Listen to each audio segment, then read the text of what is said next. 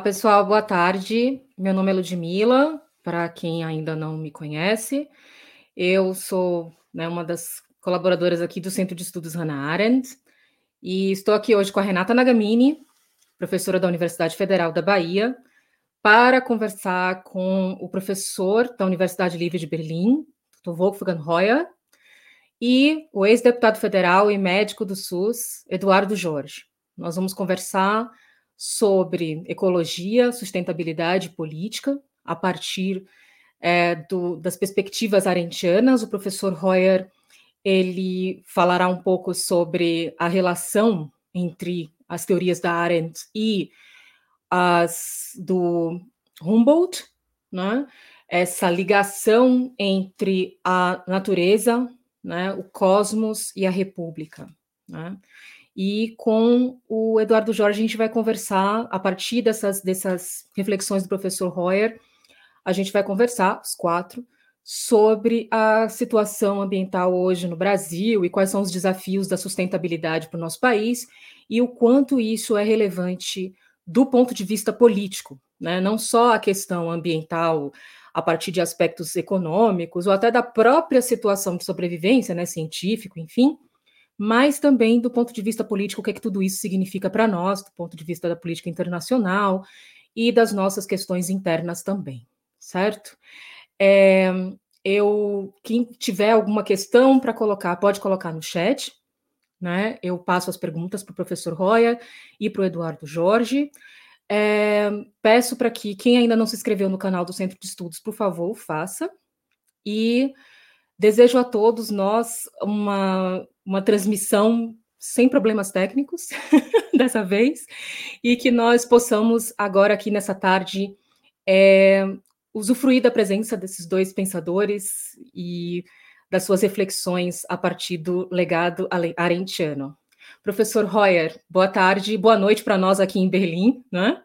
Eu passo a palavra ao senhor para que possa ter as suas primeiras considerações sobre o tema. Sim, muito obrigado pelo convite. Eh, estou feliz por estar em São Paulo, aunque não sei onde são os outros.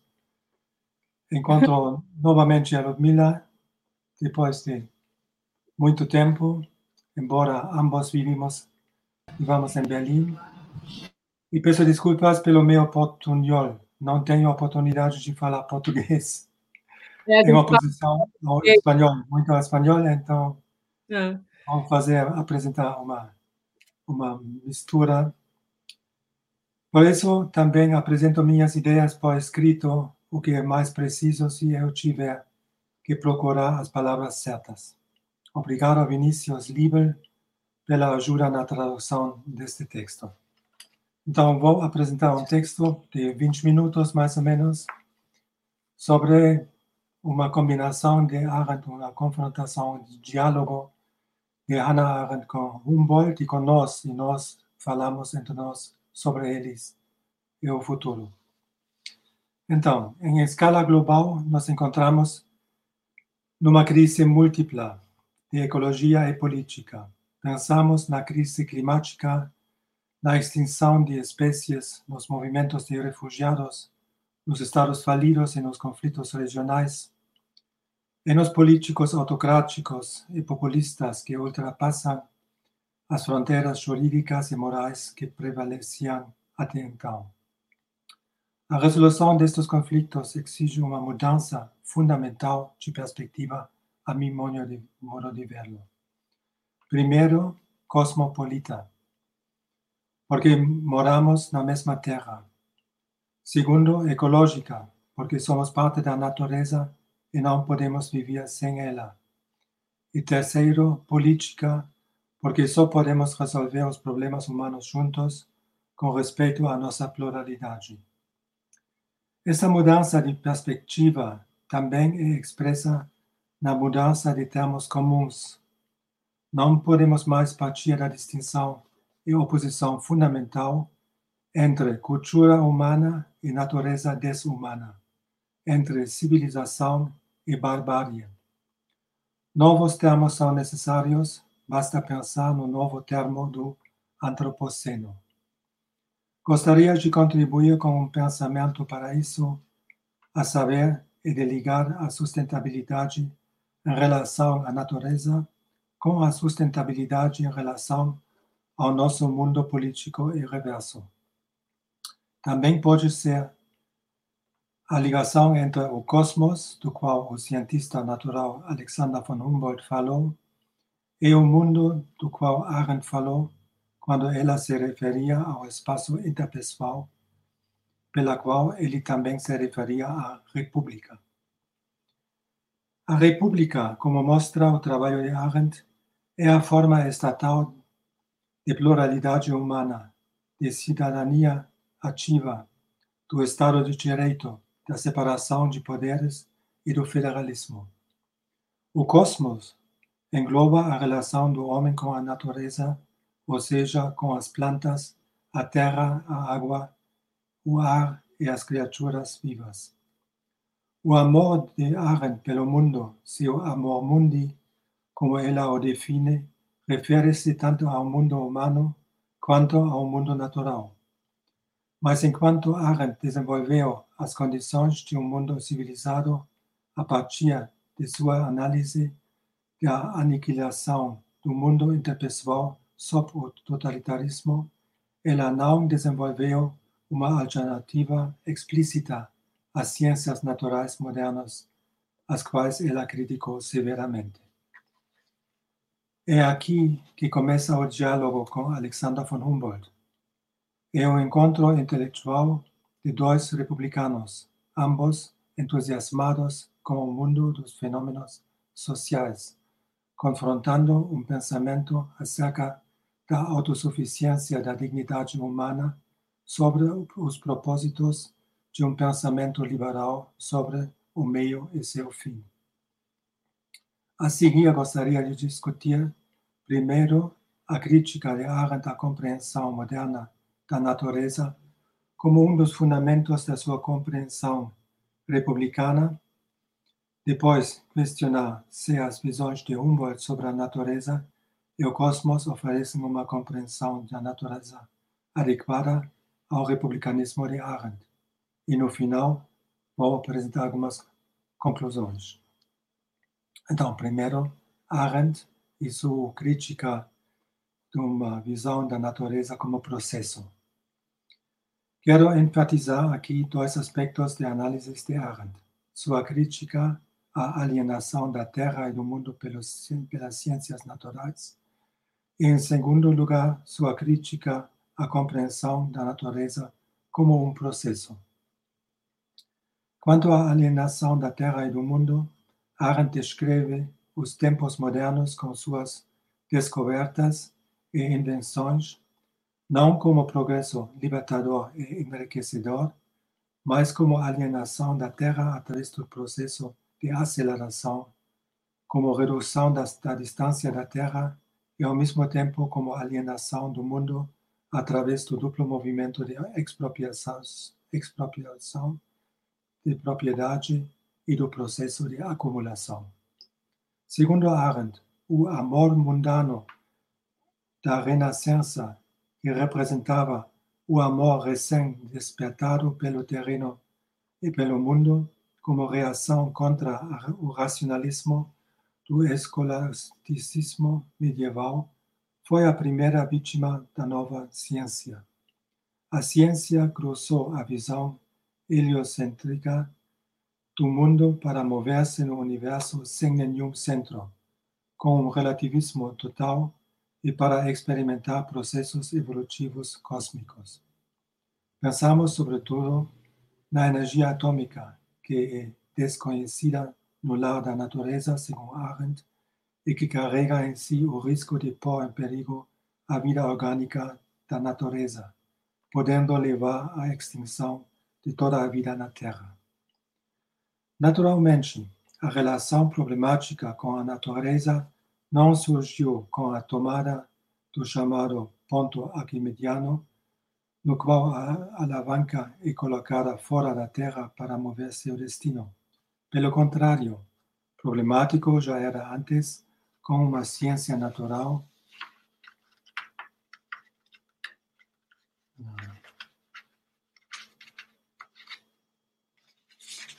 uma ciência natural moderna, no qual não existe natureza per se, mas somente perguntas ao objeto, na qual os pesquisadores se perguntam a si mesmo, subordinando os fatos às leis com as quais tudo pode ser provado.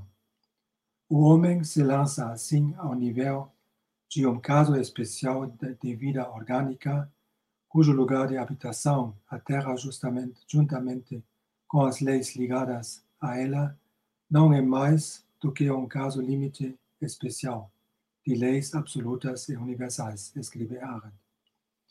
As percepções sensoriais, o senso comum e a linguagem são substituídos por construções abstratas e fórmulas.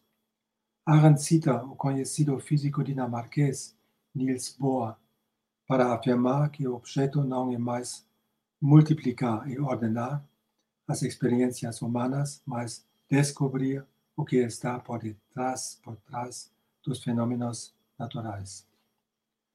É notável como Arendt entende essa chamada alienação do mundo não apenas como um processo científico, mas como todo um processo cultural.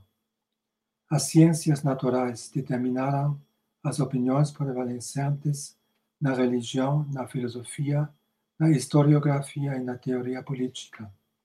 Desta forma, Arendt observa, como descreve, como a moderna alienação do mundo está, perfeita harmonia, em, está em perfeita harmonia com as modernas correntes subjetivas da filosofia, desde as dúvidas de Descartes até o teórico político Hobbes e o sensualismo inglês, passando pelo empirismo e o pragmatismo até o existencialismo e o positivismo do século XX, acompanhado de um recuo das pessoas para si mesmas. Assim, não foram apenas as ideias sobre a alienação do mundo que moveram os filósofos, mas eventos concretos, invenções e descobertas aos quais eles reagiram em seu pensamento com dúvidas apropriadas, conclusões de forma hermética, hermética e uma perda catastrófica do julgamento, escreve Arendt. De acordo com ele, ela, o segundo aspecto, a compreensão da natureza como processo, ocorre graças aos avanços técnicos. A compreensão da história foi igualmente capturada por esse pensamento voltado aos processos. Natureza e história foram sujeitas ao movimento do progresso, de modo que esse processualismo, na visão da natureza e da história, é construído inevitavelmente no sentido do processo consumista da vida, que é mais imediatamente dado à nossa experiência. Este processo da vida corresponde à caracterização do trabalho por Arendt no seu aspecto processual, destrutivo, consumidor do ponto de vista do mundo, como ele diz. As críticas de Arendt sobre a perda da terra e do mundo, o pensamento de processo de ameaça ao homem e ao ambiente e as ações quase irrestritas dos cientistas permanecem atuais mesmo diante dos novos desenvolvimentos tecnológicos, como a digitalização, a biotecnologia e a inteligência artificial. Ao mesmo tempo, a exploração, a poluição e a destruição do meio, meio ambiente são cada vez mais frequentes. Essa é um pouco a ideia como Arendt para descrever porque a política já não existe na modernidade, senão o mundo do trabalho, da construção, tudo isso, descreve, a minha modo de ver, muito importante que a filosofia também segue no forma de pensar este, esta tecnologia, este pensamento de ciências naturais. Quando falo de uma, uma mudança fundamental de conceitos, quando falamos de ecologia, tenho a impressão que temos que mudar também bastante fundamentalmente também nossos conceitos de ciências políticas e de, de ciências naturais e de filosofia. Mas isso é somente uma ideia ainda não mais elaborada, mas acho que no diálogo entre Arendt e Humboldt se pode começar a pensar isso. Segundo ponto, Humboldt, a natureza Sim. como um organismo. Alexander von Humboldt, nascido quase 140 anos antes de Arendt, o cientista natural prussiano, foi inspirado pelo iluminismo europeu e viajou incansavelmente pela América Latina e depois pela Rússia, descrevendo a natureza em sua beleza e diversidade como um organismo coerente. Ele estava cheio de uma curiosidade irreprimível sobre a natureza. Ele explicou: Tenho saudades da liberdade e de viagens distantes. Em sua viagem de cinco anos pelos estados que hoje, regiões que hoje são os estados modernos, da Venezuela, Cuba, Trinidad, Colômbia, Equador, Peru, México e Estados Unidos, muitas vezes cheia de aventuras, ele coletou inúmeras flores e plantas, anotando suas observações de flora e fauna, solos, montanhas e condições climáticas. Ele fez inúmeras, inúmeras medições de comprimentos, altitudes e temperaturas. Fez mapas, mas foi o oposto de topógrafo técnico e legalista sugerido no romance de Daniel Kehlmann, A Pesquisa do Mundo. Pelo contrário, ele descobriu que a natureza atravessa o mundo como um único organismo, razão pela qual Humboldt falou de cosmos. Ele viu um todo natural, não um agregado morto. Ele percebeu que a vegetação no hemisfério norte da Terra se assemelhava àquela das regiões montanhosas mais altas nos Andes e que até mesmo regiões distantes, localizadas em alturas variadas, estavam ligadas entre si. Dessa percepção resultou seu trabalho em direção a um, uma geografia das plantas. Em contraste com o filósofo inglês Francis Bacon, que considerava que o mundo fora criado para o homem ou o filósofo francês René Descartes, que basicamente pensava que os animais eram apenas autômatos.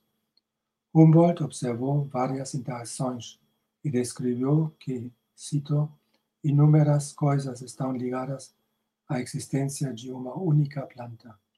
Ele descreveu, descobriu o princípio da espécie-chave, que é de vital importância para todo um ecossistema. É este cosmos, na compreensão grega da ordem mundial, que Humboldt queria penetrar, sua imagem de uma unidade multifacetada da natureza também envolveu as pessoas em seu intercâmbio com o meio natural. Assim, ele descreveu as consequências negativas da derrubada de árvores, que levam à erosão posterior do solo e criticou a escravidão e a opressão. Seus sentimentos republicanos são claramente visíveis. Então, apresento alguns desses aspectos em Humboldt, porque temos agora a discussão sobre o colonialismo, o racismo e a ilustração europeia que está ligada com o colonialismo. Infelizmente, encontramos aqui um republicano. Ademais, é importante ver que um, um científico, un naturista, como se dice, ¿no? que un naturista es republicano, que es un, un, una correspondencia fuerte con Hannah Arendt, que también es republicanista, republicana. ¿no? Entonces, para ver se podemos desenvolver coisas com essa semelhança.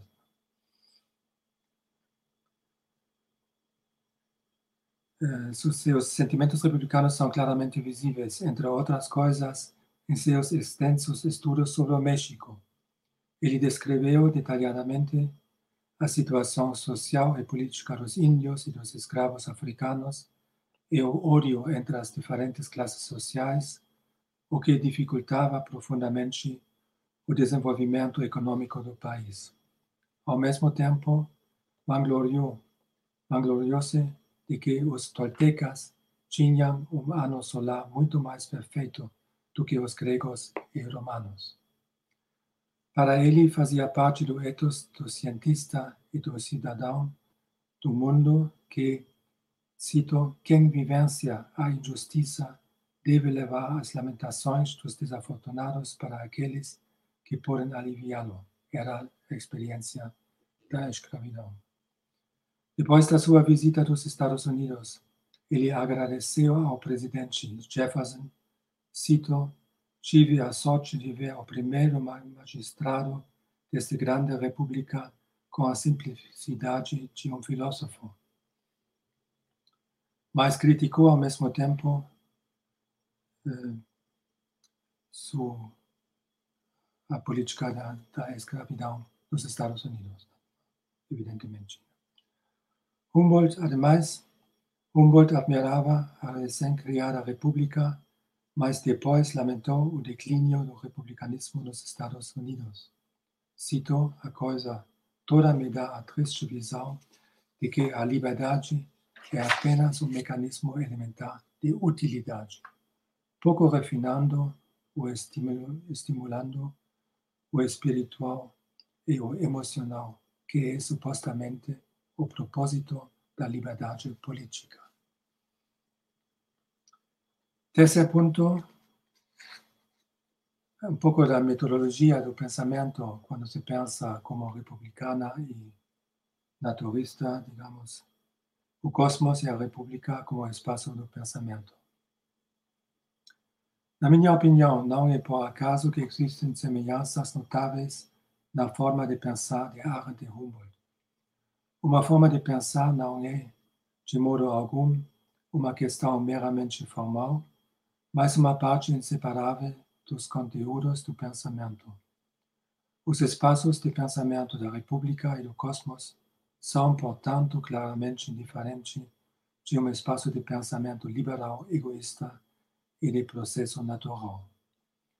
Assim, Arendt, com a sua crítica à alienação moderna do mundo, desenvolveu o conceito de uma pluralidade humana que não é quantitativa, mas qualitativa, em que as pessoas e não os indivíduos se confrontam e formam um mundo interpessoal.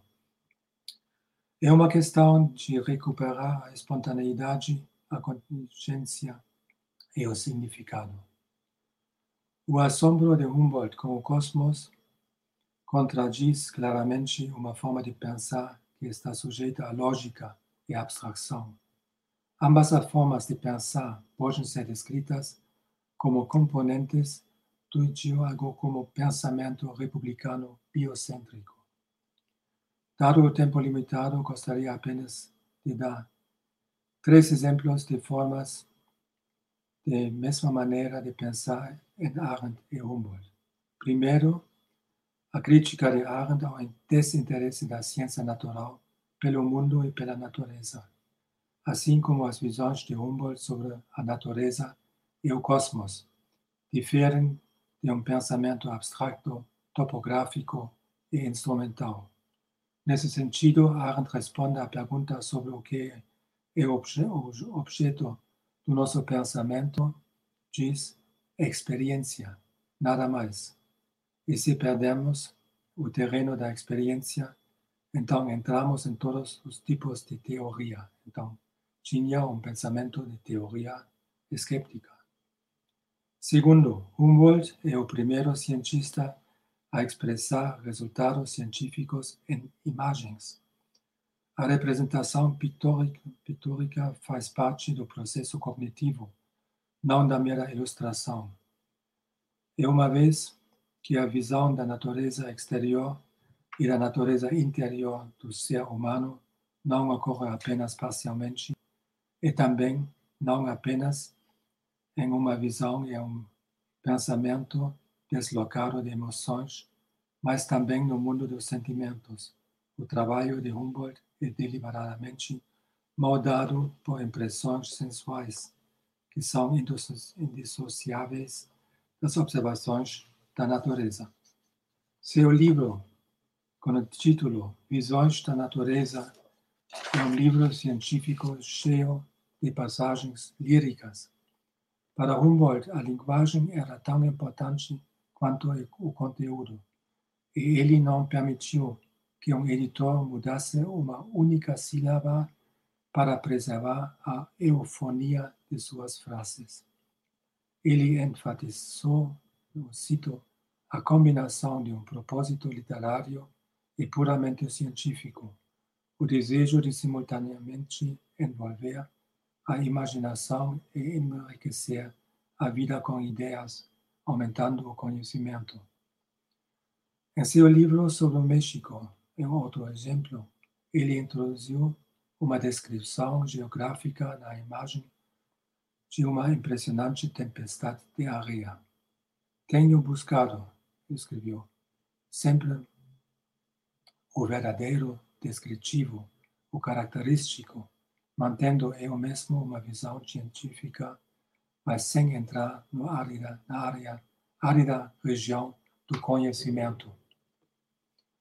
O modo de pensar de Arendt tem sido descrito muitas vezes como ensaístico, com uma mente aberta ao uso de imagens e metáforas na linguagem para marcar o novo com ironia, agudeza e riso, lançando mão da poesia e da literatura na reprodução de humores e experiências políticas típicas da época. Finalmente, o fato de que, ao lidar com os problemas do julgamento independente crítico, Arendt tenha citado o coração compreensivo do rei bíblico Salomão, mostra o quanto ela, como Humboldt, estava comprometida com o iluminismo que postulava a unidade de julgamento, emoção e sabedoria. Tal, tal compreensão da República do Cosmos supera as oposições exclusivas e as demarcações disciplinares entre natureza e cultura, compreensão racional e sentimento, ciência e estética. A natureza já não faz parte da cultura e das pessoas, mas as pessoas, na sua fisicalidade, fazem parte da natureza. E a estética não é mais a doutrina da beleza e da obra de arte, mas como uma êxtase. Torna-se novamente a doutrina de percepção, como no tempo ilustrado antes do Kant e de suas abstrações.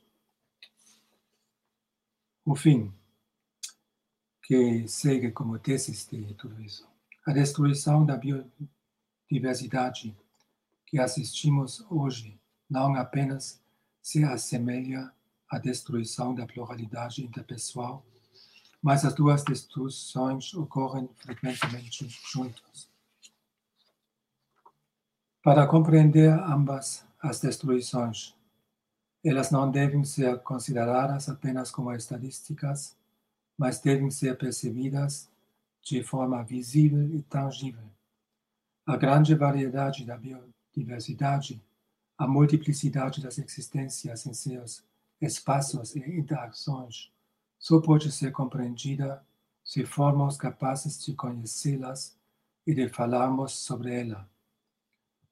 Como o jovem filósofo francês Baptiste Morisot, que, enquanto observa os animais selvagens, aprende a entender as suas migrações, a ler seus rastros e a reconhecer seus seu mundo como um espaço de comunicação. Ou então, como o silvicultor alemão Peter Wohlleben, que fala das relações comunicativas entre as árvores. Ou ainda como o antropólogo francês conhecido Philippe Descola, que relativiza nossa visão da natureza a partir da perspectiva dos, de povos nativos como apenas uma das muitas visões possíveis. A compreensão desses e de outros pesquisadores nos ajuda a compreender. Eles nos ajudam a perceber o que o filósofo alemão Gadamer descreveu como um conhecimento que não é ciência, mas a capacidade de se engajar com a essência, com o apego do mundo, com a medida interior que é inerente ao ser. O mundo arentiano e o cosmos de Humboldt substituem a antiga separação irreconciliável entre cultura e natureza, entre civilização e barbárie. A natureza não é bárbara per se, assim como o mundo humano não é cultivado per se. Será que a destruição de um mundo humano significa realmente descer a um estado de natureza bárbaro? Ou não se trata antes da destruição de oásis, como Aaron chamou os lugares de liberdade política e de diversidade, de oásis no mundo humano, vegetal e animal? Se assim fosse, nosso problema central não seria o estado de uma natureza bárbara, mas a devastação da vida promovida pelo homem. A vida, devastação de vida humana e a vida de natureza, claro. O princípio da sustentabilidade, portanto, se aplica não somente à nossa relação com a biosfera, mas também às nossas sociedades, onde a sustentabilidade se baseia na liberdade na responsabilidade, na participação e na diversidade, no sentido comum e na transparência, e, por fim, num conceito adequado de ciências e de compreensão. Bom, muito obrigado pela, pela paciência. É um pouco Imagina, foi Demais incrível. Meu, meu voz, meu voz é um pouco apanhado. Não, não, a voz estava ótima, está ótima. Né? Também não posso falar mal, né? Porque é meu orientador, então tenho que É. ficar. Mas pode acreditar em mim que está tudo certo, foi excelente.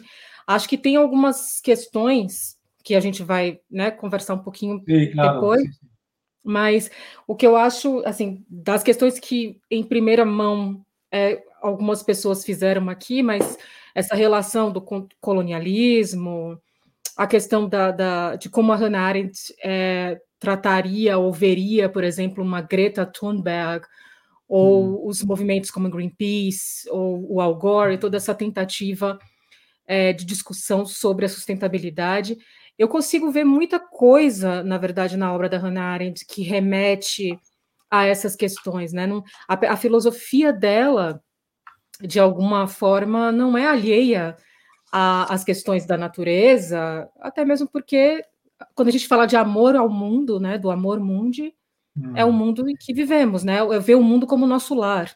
Então, eu acho que se comunica bastante com essa visão que a gente hoje está tentando construir em termos políticos, é, de que a sustentabilidade não é um capricho, né? É uma, é uma situação é, indispensável para a nossa própria existência, né? E para relações políticas, relações humanas também mais saudáveis, né?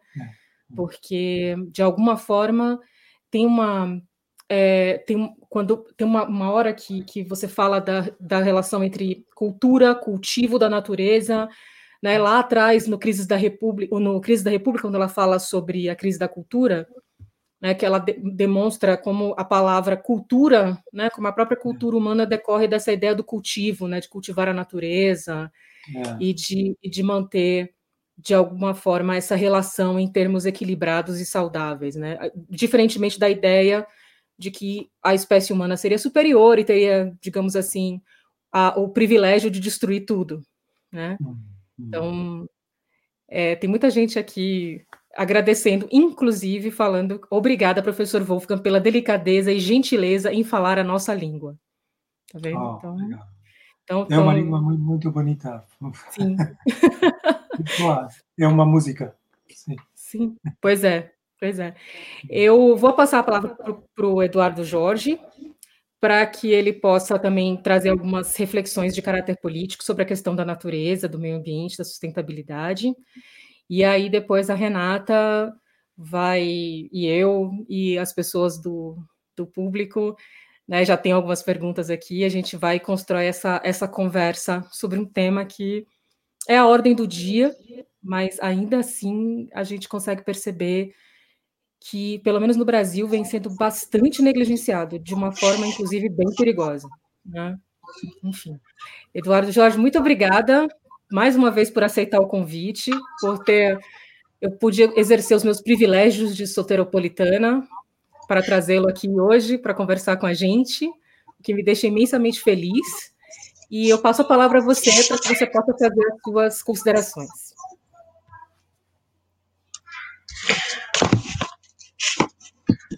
É, Ludmila, muito obrigado. Renata, você tem a felicidade de estar na, na primeira capital.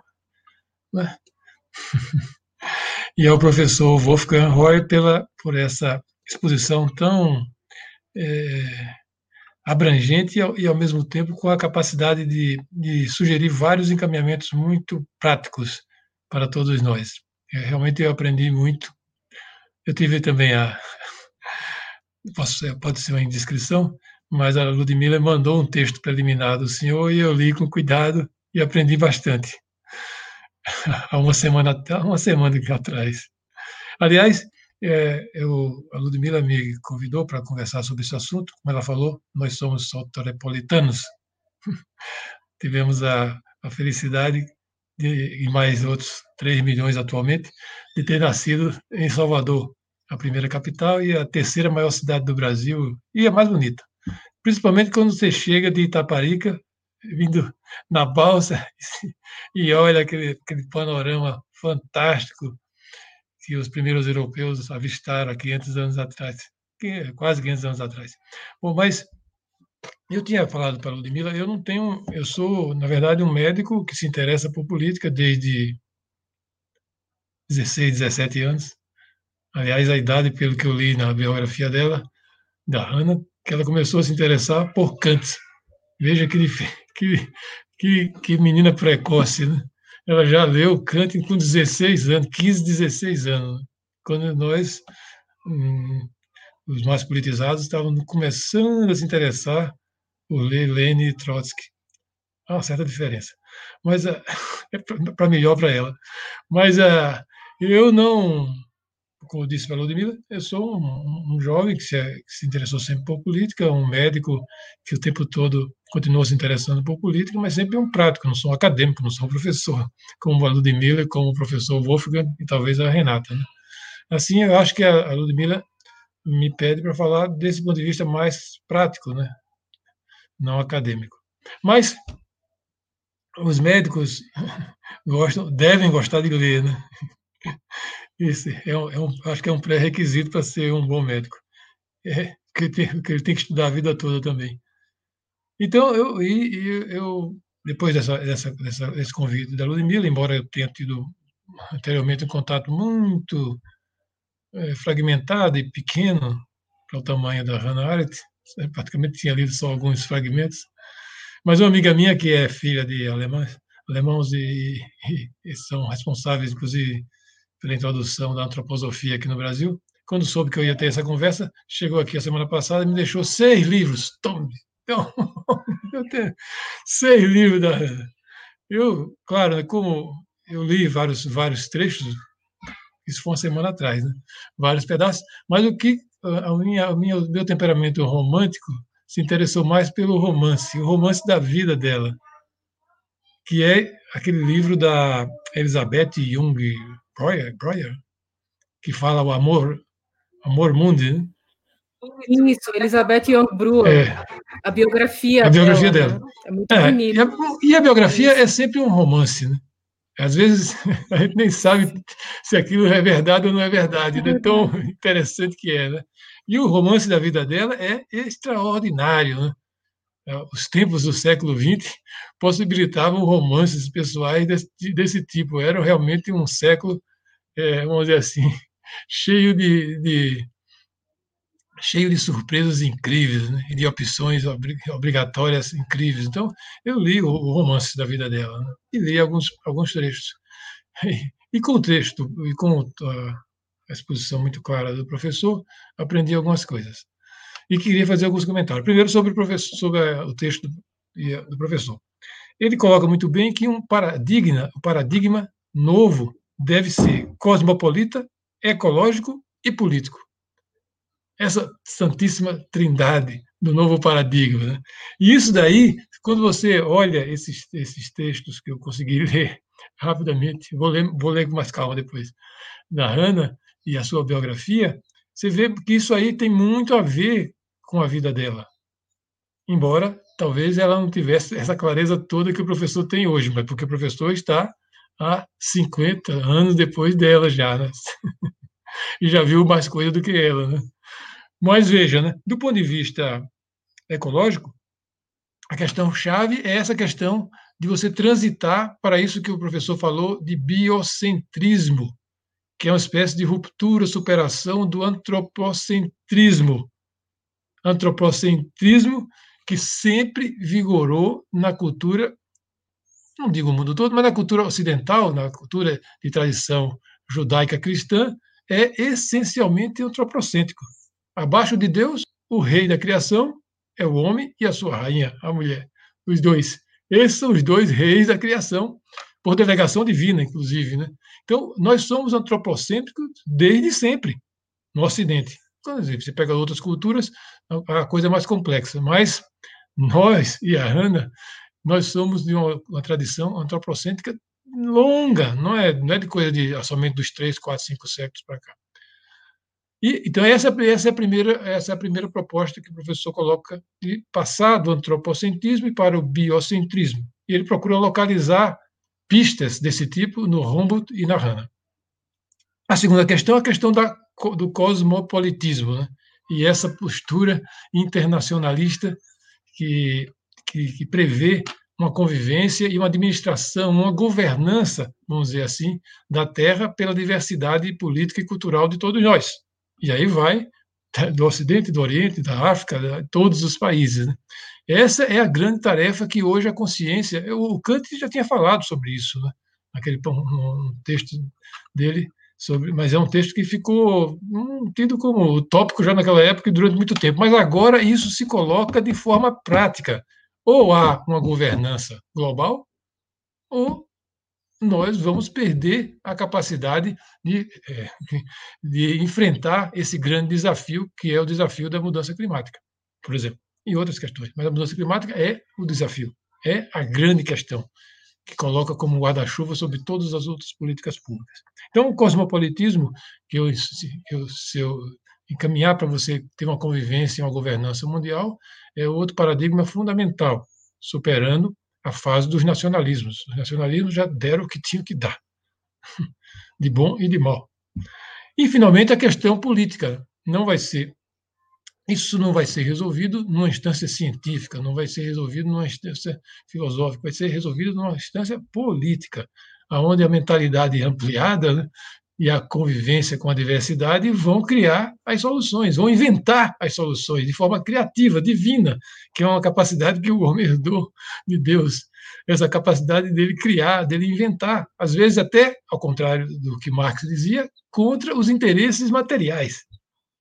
Superior a, a você, nem todos os homens, ao contrário do que Marx pensava, né, estão totalmente presos como, de, de, como se fosse uma barra, uma bola de ferro nas questões materiais.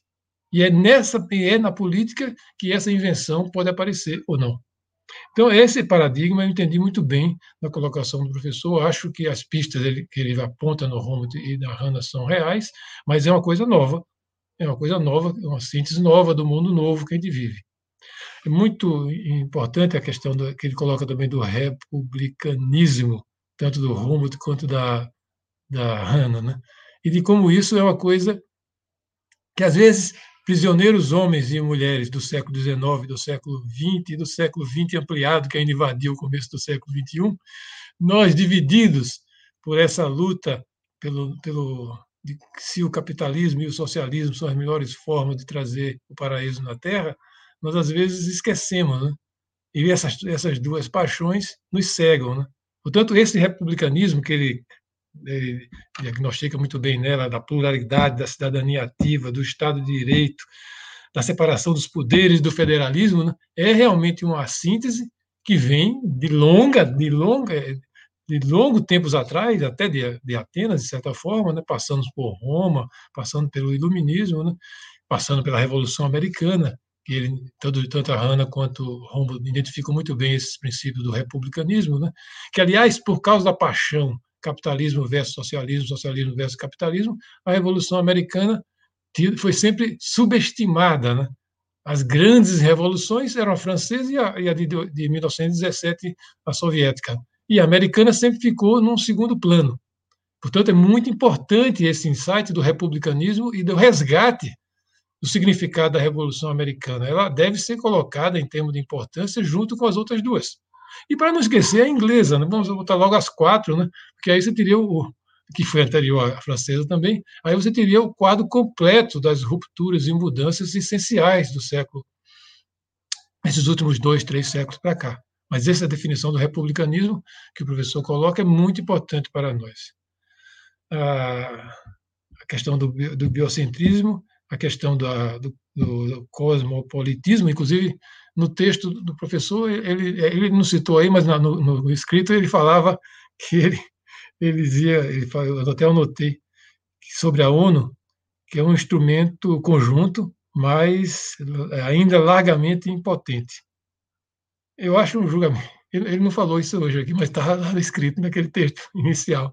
Eu, eu acho um julgamento até muito duro do, do professor, né? porque eu acho que a ONU, nesses últimos, nessas últimas décadas, tem tido um papel que nunca aconteceu na história, em termos de possibilidade de diversidade, de diálogo da diversidade. É verdade que ela não é ainda a governança que a gente precisa, no nível que a gente precisa, mas o balanço, para mim, é altamente positivo. Eu não seria tão rigoroso. Eu sou muito otimista com a ONU. Qual é a pauta de políticas públicas hoje da questão dos direitos humanos, passando pelo direito das mulheres, da saúde, da, da mobilidade, da habitação e do meio ambiente, que não foi lançado nas últimas décadas pela ONU, nos seus grandes encontros mundiais, onde estão presentes todos os países e entidades que não são governamentais. Nenhuma. A ONU hoje é a vanguarda das políticas públicas todas todas. E a última delas, aquela que ele lançou quando veio aqui naquele grande encontro do Rio, 1992, quando lançou a questão do desafio da sustentabilidade para os 200 dirigentes de nações que estavam aqui presentes no Rio de Janeiro. Foi a ONU que fez isso. Foi a ONU que acolheu essas evidências científicas e lançou o desafio político e como isso deve ser resolvido. Né? Então, eu, se, eu sou mais otimista né, nesse, nesse item do, do cosmopolitismo, com o papel que a ONU está tendo nesses últimos anos. Eu acho que a ONU é o alicerce dessa governança mundial que a gente tem que preservar e aprofundar. E, finalmente, na questão política, né? o paradigma. O, uma coisa que eu, eu vi no, no texto da, do, do, professor também, é que ele considera, o, ele cita, quando fala o homo, homo fabers, que o, o, o, trabalho legislativo é um tipo de artesanato. Né? Isso é um insight muito bacana, porque eu fui deputado, e um deputado muito radical, quando eu era extremamente radical de esquerda, que não acreditava, por, por achar que estava numa democracia liberal e num, e num parlamento liberal e com predomínio burguês, que aquilo desse algum resultado. Deu resultado. Deu resultado. O trabalho do diferente, o confronto de ideias, a síntese da direita, do centro, da esquerda, dos mais radicais, dos mais moderados, deu uma Constituição para o Brasil, que saiu pacificamente de 20 anos, num período de 20 anos de ditadura com a Constituinte, através desse artesanato legislativo. É uma coisa extraordinária essa possibilidade. E esse artesanato é que dá o instrumento, como diz a Hanna, uma base, a retaguarda da vida, da vida, da vida ativa, né? da cidadania ativa, né? Mas é um artesanato. Isso daí conflita um pouco, né? Eu achei, né? vendo o texto, os textos da Hanna, com, vamos dizer assim, a, o conselheirismo nostálgico que ela tem. Né? A mãe dela era uma social-democrata de esquerda, lá no começo do século, então, na época da Primeira Guerra, mas que admirava de amor a Rosa Luxemburgo, né? que é uma conselheirista antimarxista, na, na verdade, né? porque as teses delas são totalmente antileninistas. Né? e, e, e a Hannah, apesar pela sua formação nunca ter sido capturada pela disputa polarizada, radical, implacável entre o capitalismo e o socialismo, entre o marxismo e o liberalismo e outras formas de pensar liberais, ela nunca foi capturada por causa da formação muito ampla que ela teve filosófica, né? Mas ela não deixou nunca essa essa essa atração da mãe dela pela Rosa Luxemburgo. Isso, vamos dizer assim, na arqueologia do pensar dela, né, é a fé que ela tinha nos conselhos espontâneos e a descrença que ela tinha no parlamento liberal e nos partidos políticos. Ela não tinha a menor paciência com os partidos políticos, com as estruturas partidárias burocráticas, como ela chamava, né? e com as limitações do artesanato legislativo que muitas vezes ele é levado a ter. Aliás, eh, nesse ponto, era um pouco parecido com o Lenin, né? porque o Lenin também não tinha a menor paciência com isso.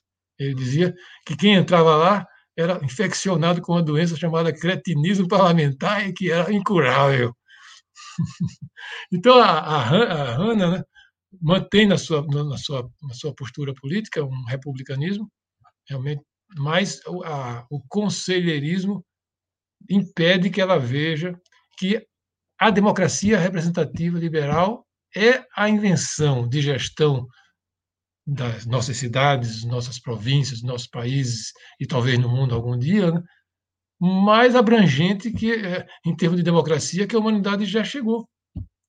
E com suas limitações, é verdade, com suas idas e vindas, suas vacinações, suas vacilações, mas o conselho, o conselheirismo, eu, eu durante muito tempo também eu fui muito conselheirista, até depois que eu, eu para as duas baianas, eu sou tão conselheirista que eu, que tenho aqui uma coleção completa de tudo que se fala sobre Antônio Conselheiro.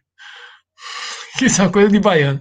Mas vejam, né? os conselhos e o espontaneísmo dos conselhos que a Hanna defende, eu também defendo, mas como como um elemento de crítica, um elemento de espicaçar, de provocar, de cobrar a democracia representativa liberal que é mais permanente.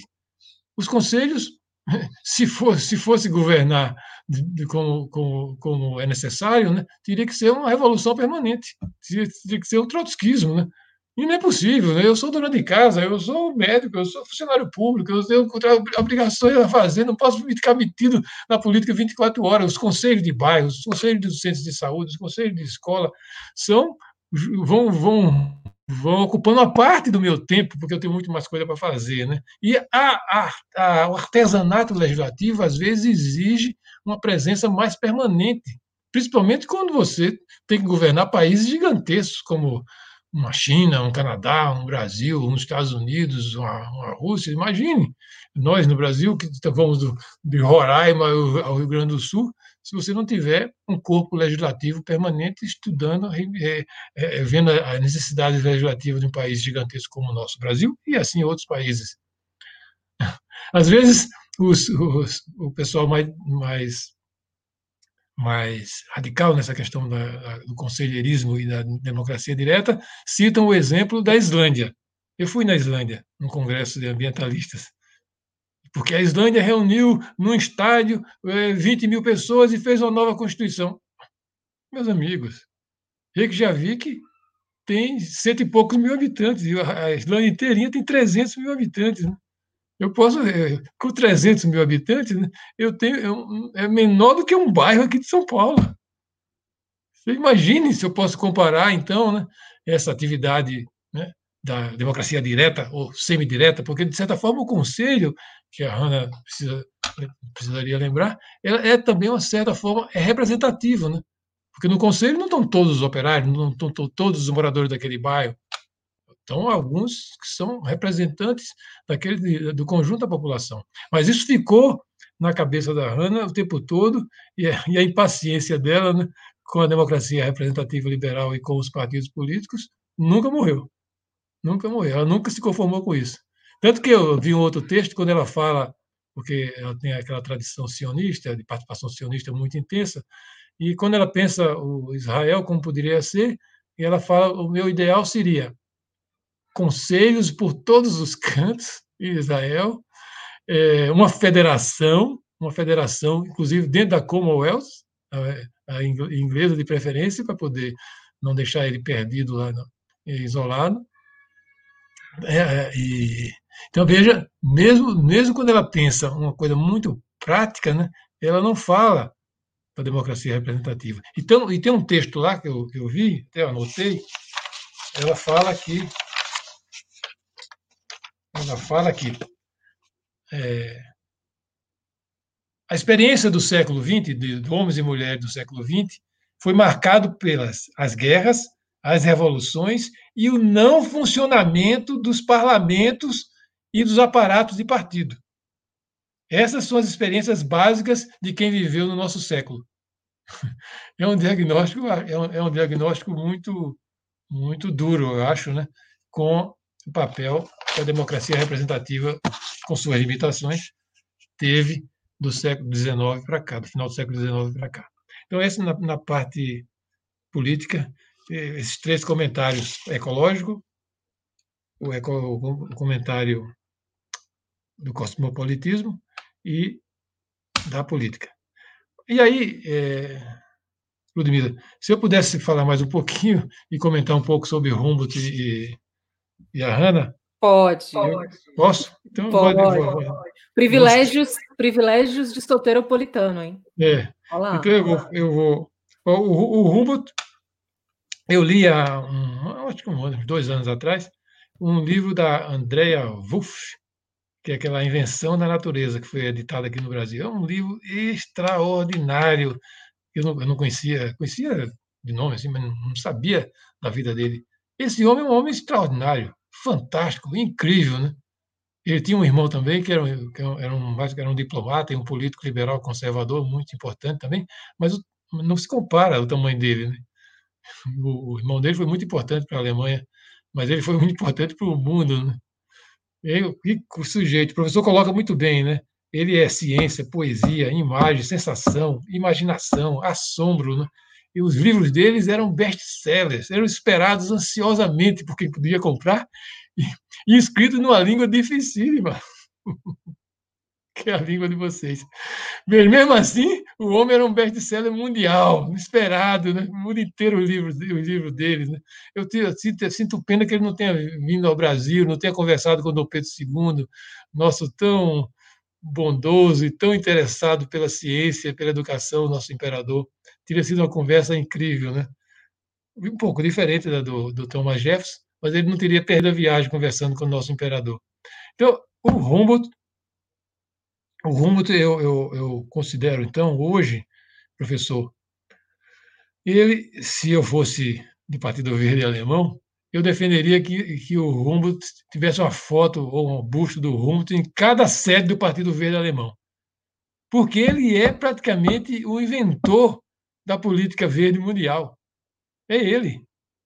É Humboldt. É fantástico os insights que ele tem, inclusive sobre a questão climática e a importância de como a intervenção imprudente, catapultada pela ciência e pela inteligência humana, estava levando a problemas seríssimos do ponto de vista climático. Né? A, a, a, então, eu acho que o Humboldt devia ser o patrono da, da nova da política ambiental dos anos 70 para cá. Se, se, for, se, eu pudesse sugerir, sugerir, isso aos seus amigos do Partido Verde, eles fariam justiça a ele. Põe o retrato dele. Mas a, o, o Humboldt também, como o professor diz, ele não ficava nessa área só. Ele era um republicano. A conversa dele com o Thomas Jefferson é, extra, é incrível, é extraordinário, né? Como ao mesmo tempo ele reconhece a profundidade e a importância da Revolução Liberal e Republicana Americana e o, o, o, presidente filósofo que era o Thomas Jefferson, mas também não deixa de fazer a crítica de democrata radical que ele era. Portanto, ele era um liberal, um democrata e um ecologista. E aí, um ponto onde a Hannah encontra com ele. Porque eu, eu, eu vi a, a, o comentário do professor e o comentário da Ludmilla, eu acho que é, é, vocês são muito estudiosos, professores, acadêmicos, e é claro, um, um olho rápido que eu passei nos livros aqui da minha amiga, mas vocês viram muito mais ecologia na Hannah do que eu, né? Consegui nesses, nesses poucos dias, né? sinceramente. Mas uma coisa é certa, né? O Humboldt encontra com a Hannah na sua fé republicana, democrata e radical, inclusive quando a Hannah emigra para os Estados Unidos, fu, fu, conseguindo fugir milagrosamente né, por Portugal, e, e, chega nos Estados Unidos e conhece a, a, Revolução Americana, a vida americana, ela revê completamente os, os critérios dela em relação a eles e se torna uma admiradora da Revolução Americana e do, do, do, do Jefferson, inclusive. Né? Então é um ponto que eles se encontram realmente. O Humboldt muito antes dela e muito mais precursor, mas ela com a, com a abertura que ela tinha para a realidade para analisar coisas concretas, né? Ela descobre isso nos Estados Unidos. A minha, a, a, mas ela é isso, isso é um ponto real de encontro dos dois, de diálogo dos dois. Mas a mas quanto a, amor ao mundo dela, né? O mundo dela era muito humano. Era muito voltado para a experiência do homem e da mulher na história e nesse mundo. Né? De certa forma, eu acho, ela não não está não tá liberta do antropocentrismo, apesar de todo aparato, de todo recurso filosófico que ela tinha, né? ela não, nunca, acho que chegou a, a, fugir do universo, dos limites do antropocentrismo, pelo menos aparentemente do que eu vi. Inclusive a desconfiança dela da natureza, né? tem um episódio muito interessante que ela fala, né? que quando ela chegou nos Estados Unidos com o marido dela, aquele marido incrível, o segundo marido, né? o primeiro foi muito rápido, mas o segundo marido dela é uma coisa incrível. Um, um, um luxemburguês, um, um, um, conselheirista, participou da Revolução de 18 na, na, na, na Alemanha, fugiu da Alemanha depois que os russos russificaram o Partido Comunista Alemão e tomaram o partido do pessoal da, da Rosa Luxemburgo e botaram os bolcheviques para comandar o Partido Comunista Alemão. O homem foge e encontra e se casa casa com ela, e um casamento por amor que durou a vida toda, apesar de ele ser bastante liberal, vamos dizer assim, fora do casamento, e ela, e ela suportar tudo isso. Mas o, o, o eu me perdi no que, é que eu ia dizer da, da Hannah. Né? Bom, mas a, a Hannah não, em relação à natureza, tem um episódio interessante, então, na, na, na sua biografia, que ela fala que chegou no, naquele casal que a acolheu para ela aprender inglês, logo quando ela chegou. O marido não conseguia aprender inglês porque não se conformava, né? Mas ela, ela foi direto morar na, na, num daqueles estados mais ao norte um, com um casal. Casal que acolheu ela muito bem, mas ela disse, ela disse que teve uma desconfiança que eles podiam ser nazistas. Por quê? Porque eles eram adoradores da natureza, né? E o nazismo, de certa forma, de forma mitológica, né? buscava os seus mitos na natureza, na, evolução natural, na, inclusive do predomínio da raça, como se fosse uma coisa evolucionista. Né? Ela dizia: eu cheguei lá, eles gostavam caminhadas, de observar árvores, de aves, eram vegetarianos, radicalmente contra o fumo, né? e, eu pensei que eles fossem nacional-socialistas, mas não eram, não. Eram só é, pacifistas rigorosos e isolacionistas, como muitas famílias americanas. Né? Então, a, a eu não sei se vocês têm muita razão nessa identificação de um, de um precoce biocentrismo né, nela, né? mas também eu acho que era da época, né? era uma mulher muito da época, da, movida e envolvida com a política, desde a política judaica até a política social, muito envolvida para ter um insight desse tipo, e por que também as evidências desse impacto que o, Humboldt notou, porque ele era um gênio na questão ecológica, na questão da ciência e da biologia, é, mas era, por isso que ele notou cento e tantos anos atrás. Mas para os homens em geral e as mulheres em geral do século XX, essa questão da, da, mudança climática não estava colocada. Essa crise climática brutal que ameaça a vida não estava colocada. Bom, então eu, eu, faço essa, essa ressalva em relação a essa análise. Mas a, mas a, a Ludmilla tem razão, e por coincidência você vê como as coisas são. Né? Um ponto em que eu achei que ela poderia ter algum interesse em se aproximar dessa visão de Humboldt, precoce de Humboldt, é exatamente esse trecho que a Ludmilla fala, nesse livro aqui, Entre o Passado e o Futuro, quando ela define a questão da, do aparecimento da cultura. Eu vou até ler, porque é tão lindo esse texto que tem, tem que ser lido. Né? Ela fala: a cultura, palavra e conceito, é de origem romana. A palavra cultura origina-se de colere, cultivar, habitar, tomar conta, criar e preservar. E relaciona-se essencialmente com o trato do homem com a natureza, no sentido da mãe, da preservação da natureza, até que ela se torne adequada à habitação humana. Como tal, a palavra indica uma atitude de carinhoso cuidado. Isso se coloca em aguda oposição a todo esforço de sujeitar a natureza à dominação do homem. Esse trecho dela é, realmente é incrível, né? É incrível. É um trecho de uma mulher que escreveu isso lá no começo dos anos 70. Nos anos 70, eu acho. Não sei quando é que ela escreveu isso. Mas foi, deve ter sido lá pelos anos 70. E aí ela fala, né? No que concerne ao emprego romano, o ponto essencial era sempre a conexão da cultura com a natureza. A cultura significava originalmente a agricultura, tida em alta conta em Roma em oposição às artes poéticas e de fabrico. Foi em meio a um povo basicamente agricultor que o conceito da cultura surgiu pela primeira vez. E as conotações artísticas que poderiam ter tido conexão com essa cultura diziam respeito ao relacionamento incomparavelmente íntimo do povo latino com a natureza, a criação da famosa paisagem italiana. E lá, lá no final do, desse texto, ela fala: esse humanismo dos romanos é o resultado da cultura ânime, de uma atitude que sabe como preservar e admirar e cuidar das coisas do mundo. Então, Nesse ponto, realmente eu, posso, eu, eu tenho que concordar com a Ludmilla e o, Wolfgang, o professor Wolfgang.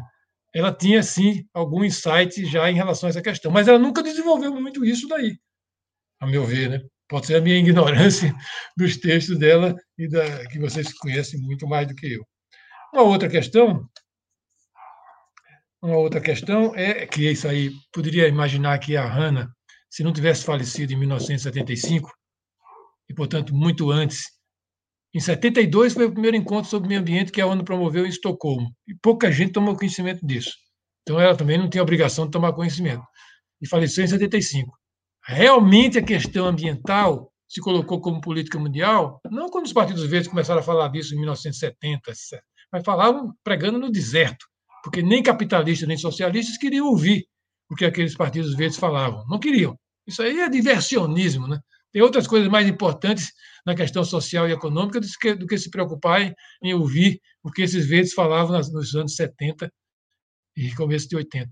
Quando a questão se colocou realmente de forma mundial foi no encontro do Rio 92. A Hanna não estava mais conosco. Mas, se vocês, como o professor coloca muito bem, identificam, como ela identificou, a questão da bomba atômica, né? como uma ameaça à existência mundial e, portanto, uma ameaça à Terra e à existência humana, né? e, via, e via nisso né, uma responsabilidade, porque ela falava lá, eu vi em outro texto muito interessante, né? se nós tivemos a condição de criar um artefato que é capaz de destruir a vida na Terra, é porque Deus nos colocou como guardião dessa vida na Terra. E nós temos, então, a responsabilidade, a nossa consciência nos dá uma responsabilidade de preservar a vida humana e a vida das outras espécies na Terra, que a bomba atômica criada pelo homem coloca sob ameaça como nós. Se ela pensou isso em relação à bomba atômica, ela pensaria exatamente a mesma coisa quando a ONU colocou em 1992 a crise climática como ameaçando a vida humana e a vida das outras espécies na Terra pela lógica. E ela se colocaria, então, numa posição semelhante de tentar resolver isso pela política, pelo diálogo, pela convivência e a diversidade, pela, da pluralidade mundial.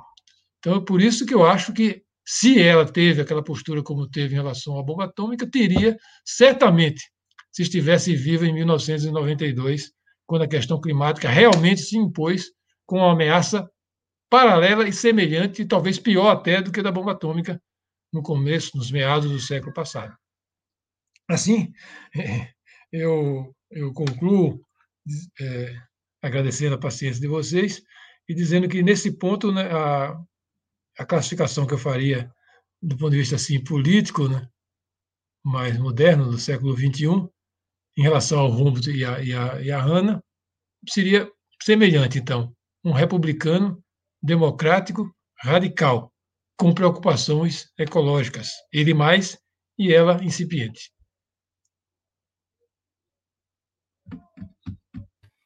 Olha, você dizendo para mim que não tinha, não sabia nada, estudou Hannah Arendt, já pode, inclusive, vou mandar expedir a carteira de arentiano para você. Você já vai expedir uma carteira de arentiano, porque não, estudou tudo. Romance. Olha só.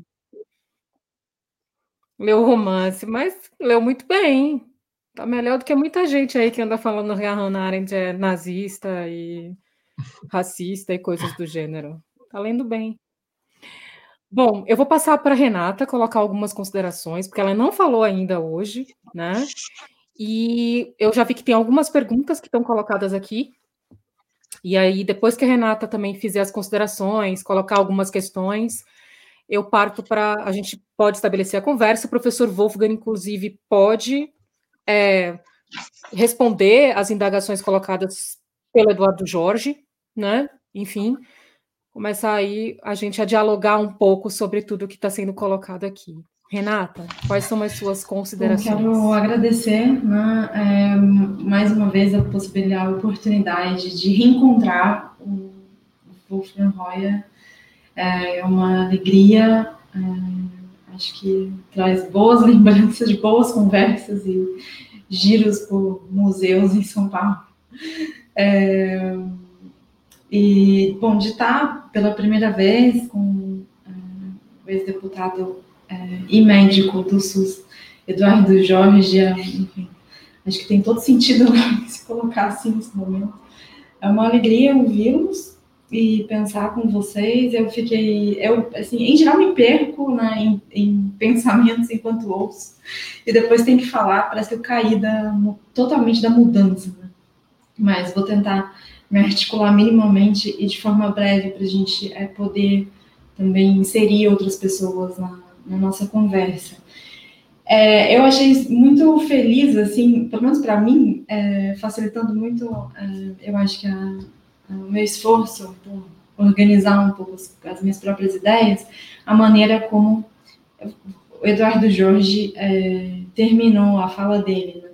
Porque eu, eu concordo, acho que a gente falou pouco é, sobre a questão ambiental e tudo mais, é, mas eu acho que ela é uma pensadora, uma pensadora que gosta do corte, sabe? Gosta de deixar as coisas abertas. Assim.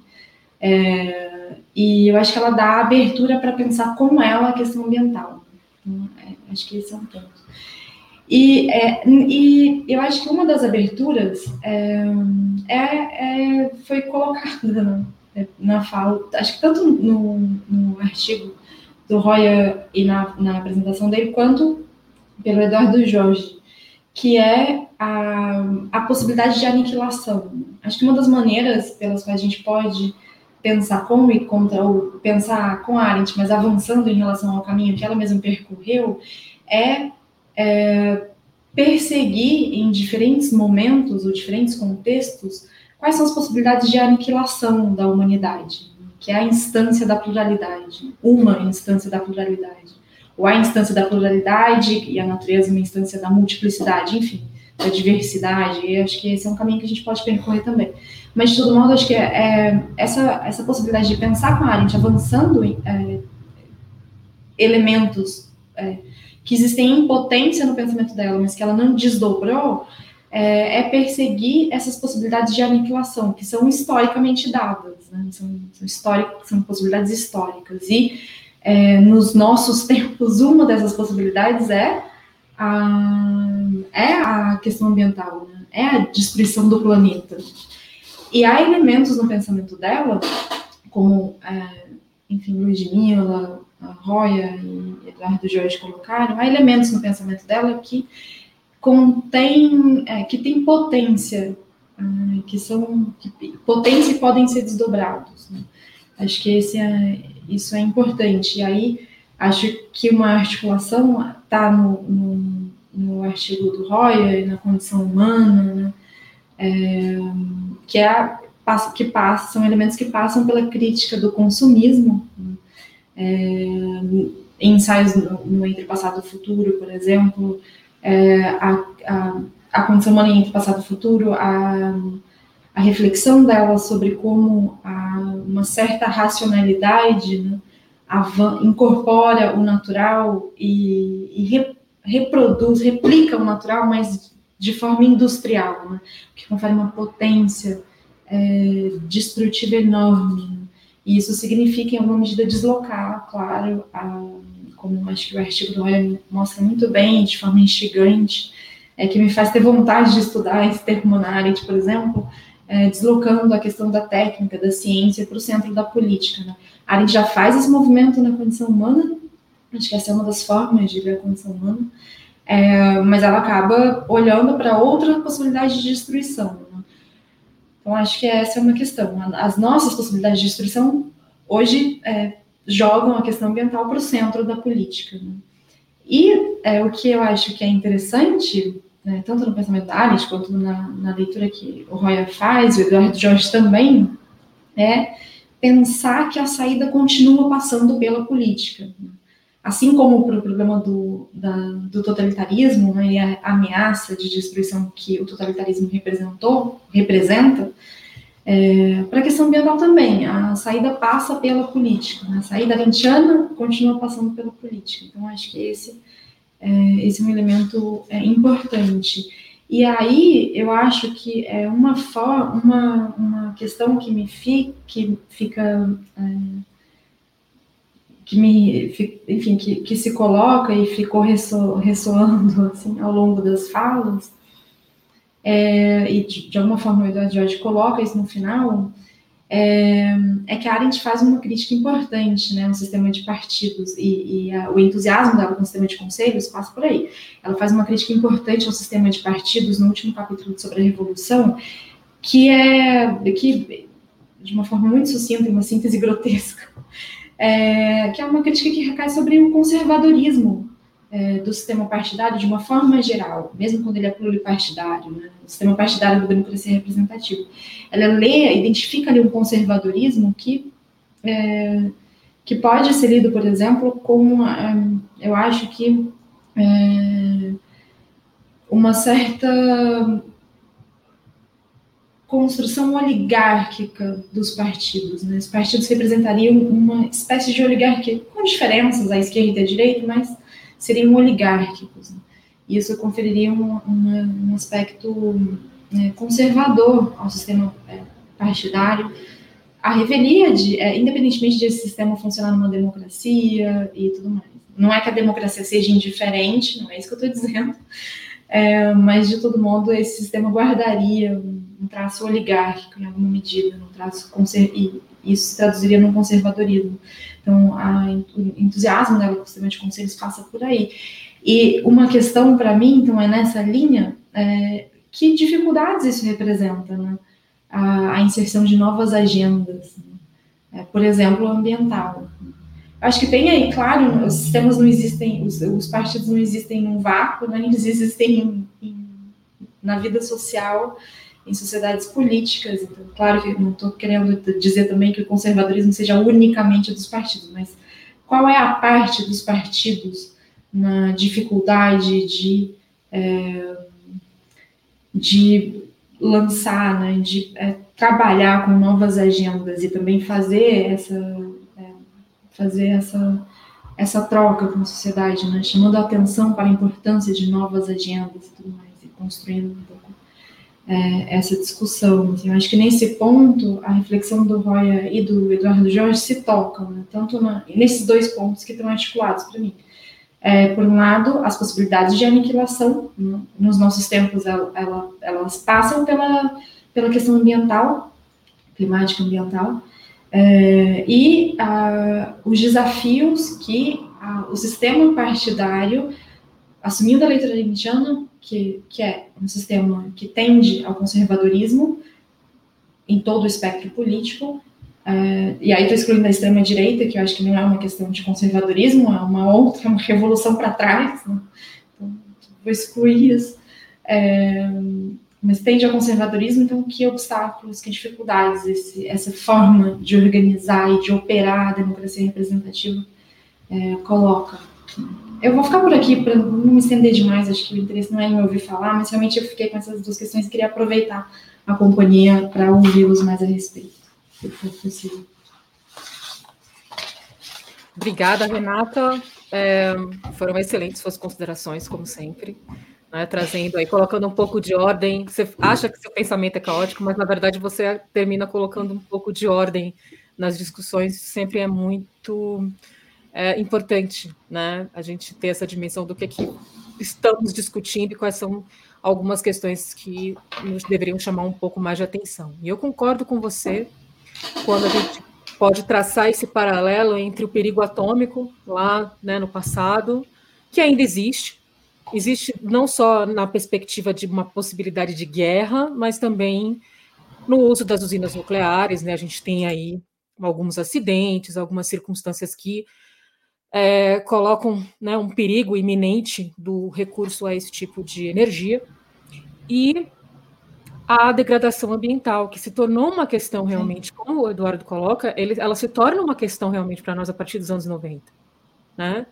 É, antes disso, havia uma discussão, mas não era uma discussão que efetivamente ocupasse o espaço público da forma como vem sendo ocupado, que até uma menina, né, a Greta, que é uma criança, né, quando começou todo esse movimento, tem a dimensão da importância e do quanto isso para a gente é, enfim, vital, mas vital em todos os aspectos. Eu vou passar a palavra para o professor Royer, enquanto eu organizo aqui algumas perguntas, para que ele possa é, estabelecer o diálogo tanto com a Renata quanto com o Eduardo.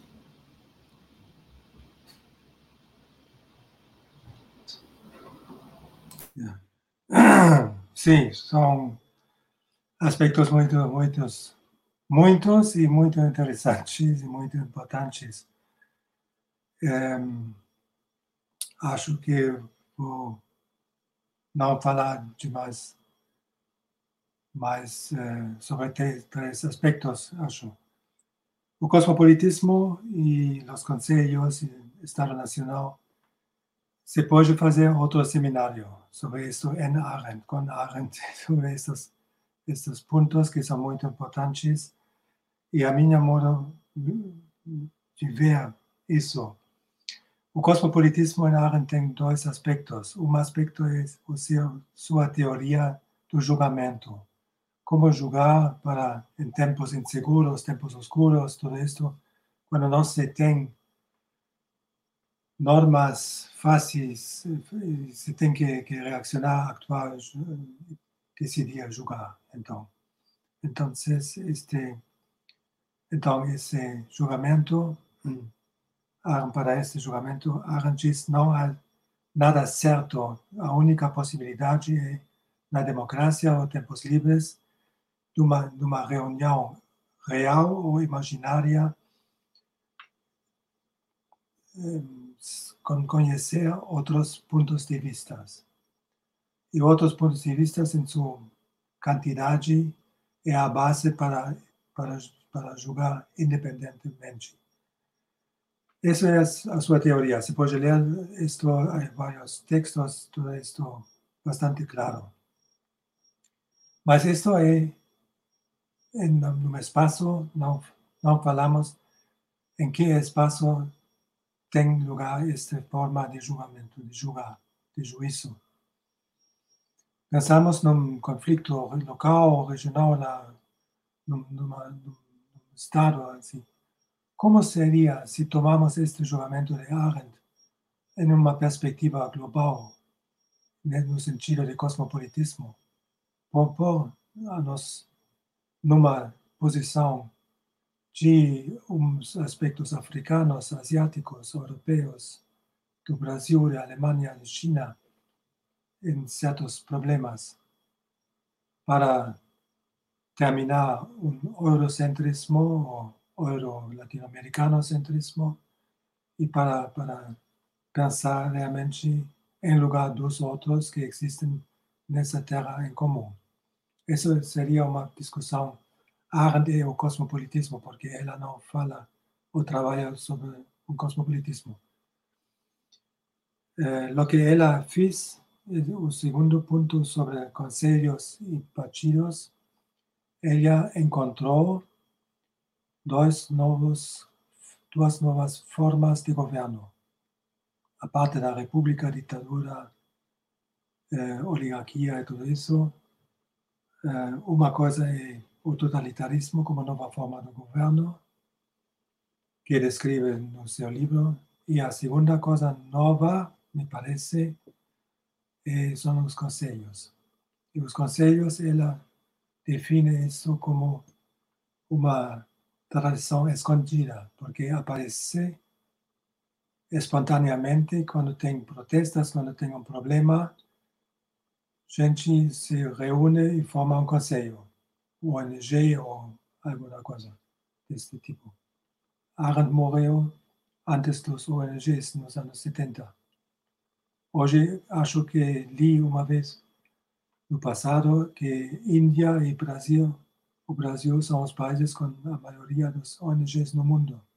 Muitas, muitas atividades concretas, não somente políticas, sociais e outras também. Não?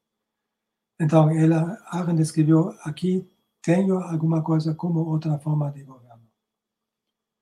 E isto é ligado, este conselhos, ligado com o conceito, conceito de pluralidade em Arendt. E o federalismo. A pluralidade que Arendt, que eu chamo pluralidade qualitativa, é pessoas entram em contato com outras pessoas. Não são anônimos, não são, são indivíduos ou alguma coisa assim. Senão, ela fala de atividades em conjuntos, mas não coletivos, não como partidários, senão como personagens que atuam.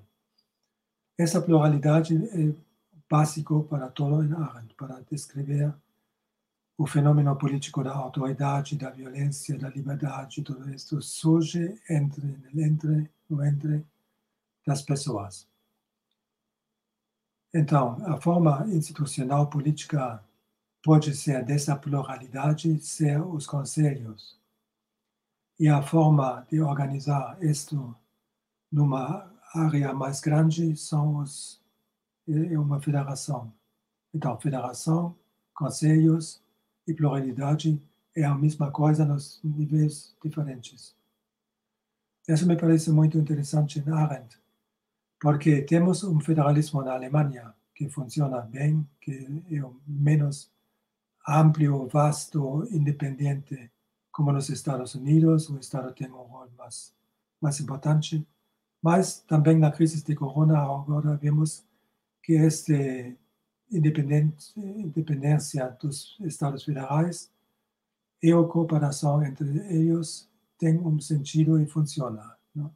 Mas não tem uma definição, uma, uma discussão política eh, teórica nas universidades sobre a filosofia política do federalismo. O federalismo é uma coisa jurídica, mas com Arendt se vê que tem uma coisa mais existencial. E a discussão sobre os partidos, ela, ela, no final do seu livro sobre a Revolução, descreve uma forma de um experimento de pensamento como seria um estado de conselhos, mas termina com isso e não vai a estudar mais as possibilidades, os limites e tudo isso de um estado de conselhos. Então, as políticas, o que se pode dizer, tem várias investigações na Suíça e outros outros países sobre o nível de ser contentos da, do povo, da, do, do habitantes. Y la tesis que se ha verificado allí es que en un sistema de alta, alto, nivel de participação de conselhos suíços, por exemplo, a gente é mais contente com suas condições de vida, de vida que onde não existe isto, onde tem o Estado e o povo, os habitantes, que não tem que interferir na política, senão consumir, produzir, trabalhar, votar e tudo isso. Então, é um, é um caminho aberto.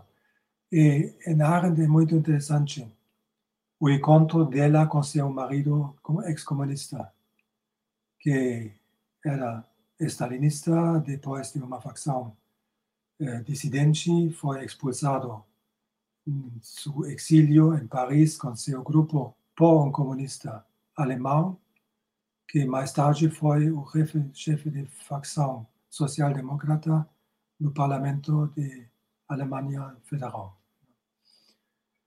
E este marido é muito importante, não escreveu quase nada, importante nas discussões sobre o totalitarismo, porque ele ha conhecido a ideia, a prática totalitária, pré-totalitária nos anos da República de Weimar, e ele deixou isto, mas pode ser uma tese que tenho que a ideia da ação espontânea introduziu ele na discussão com Hannah Arendt, enquanto ela introduziu a ideia do, do federalismo, porque tem, do ano 1940, um memorandum que foi publicado em alemão, não sei, nos escritos judeus, judaicos, pode ser também em português, um, que ela tem a ideia como resgatar o povo judeu na Europa antes da, do Holocausto, já mais já com o começo da guerra, da Segunda Guerra Mundial, por uma União Europeia dos Estados independentes dos povos europeus e o povo judaico, um povo entre outros povos com representação no Parlamento Europeu. Era sua ideia. Então, para terminar com as diferenças, distinções de un Estado nacional con sus minorías, una mayoría, minoría, derechos de minorías, su, su, idea era terminar con todo esto, mayoría, minoría, en un sistema federal de independencia, de dependencia, de cooperación. Eso, ¿no?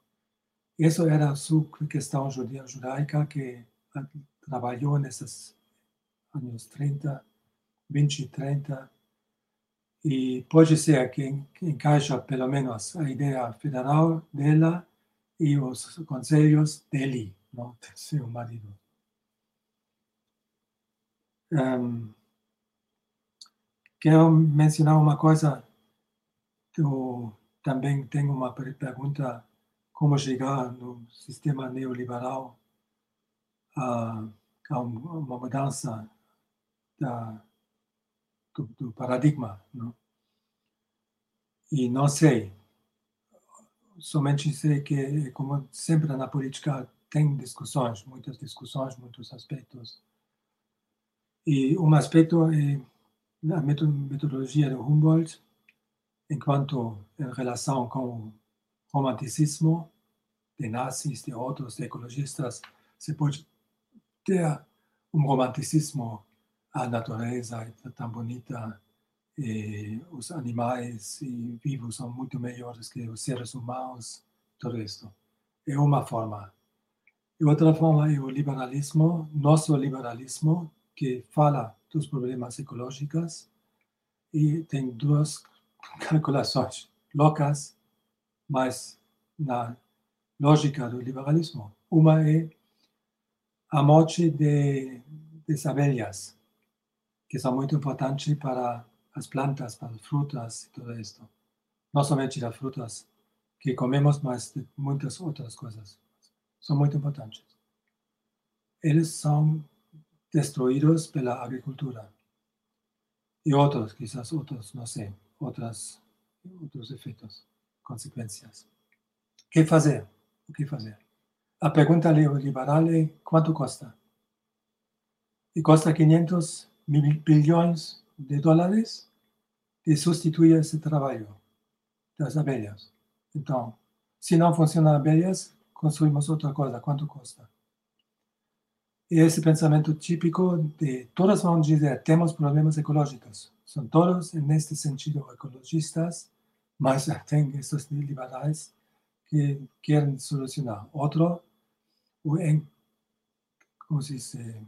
Cuando está subiendo, subiendo la temperatura del clima en la Tierra por espejos inmensos fuera de la Tierra para impedir demás eh, rayos de, sol en la Tierra. Esos son grupos que investigan esto, cuánto cuesta esto, qué, qué efecto tiene, si es un camino viable. Es otra posición.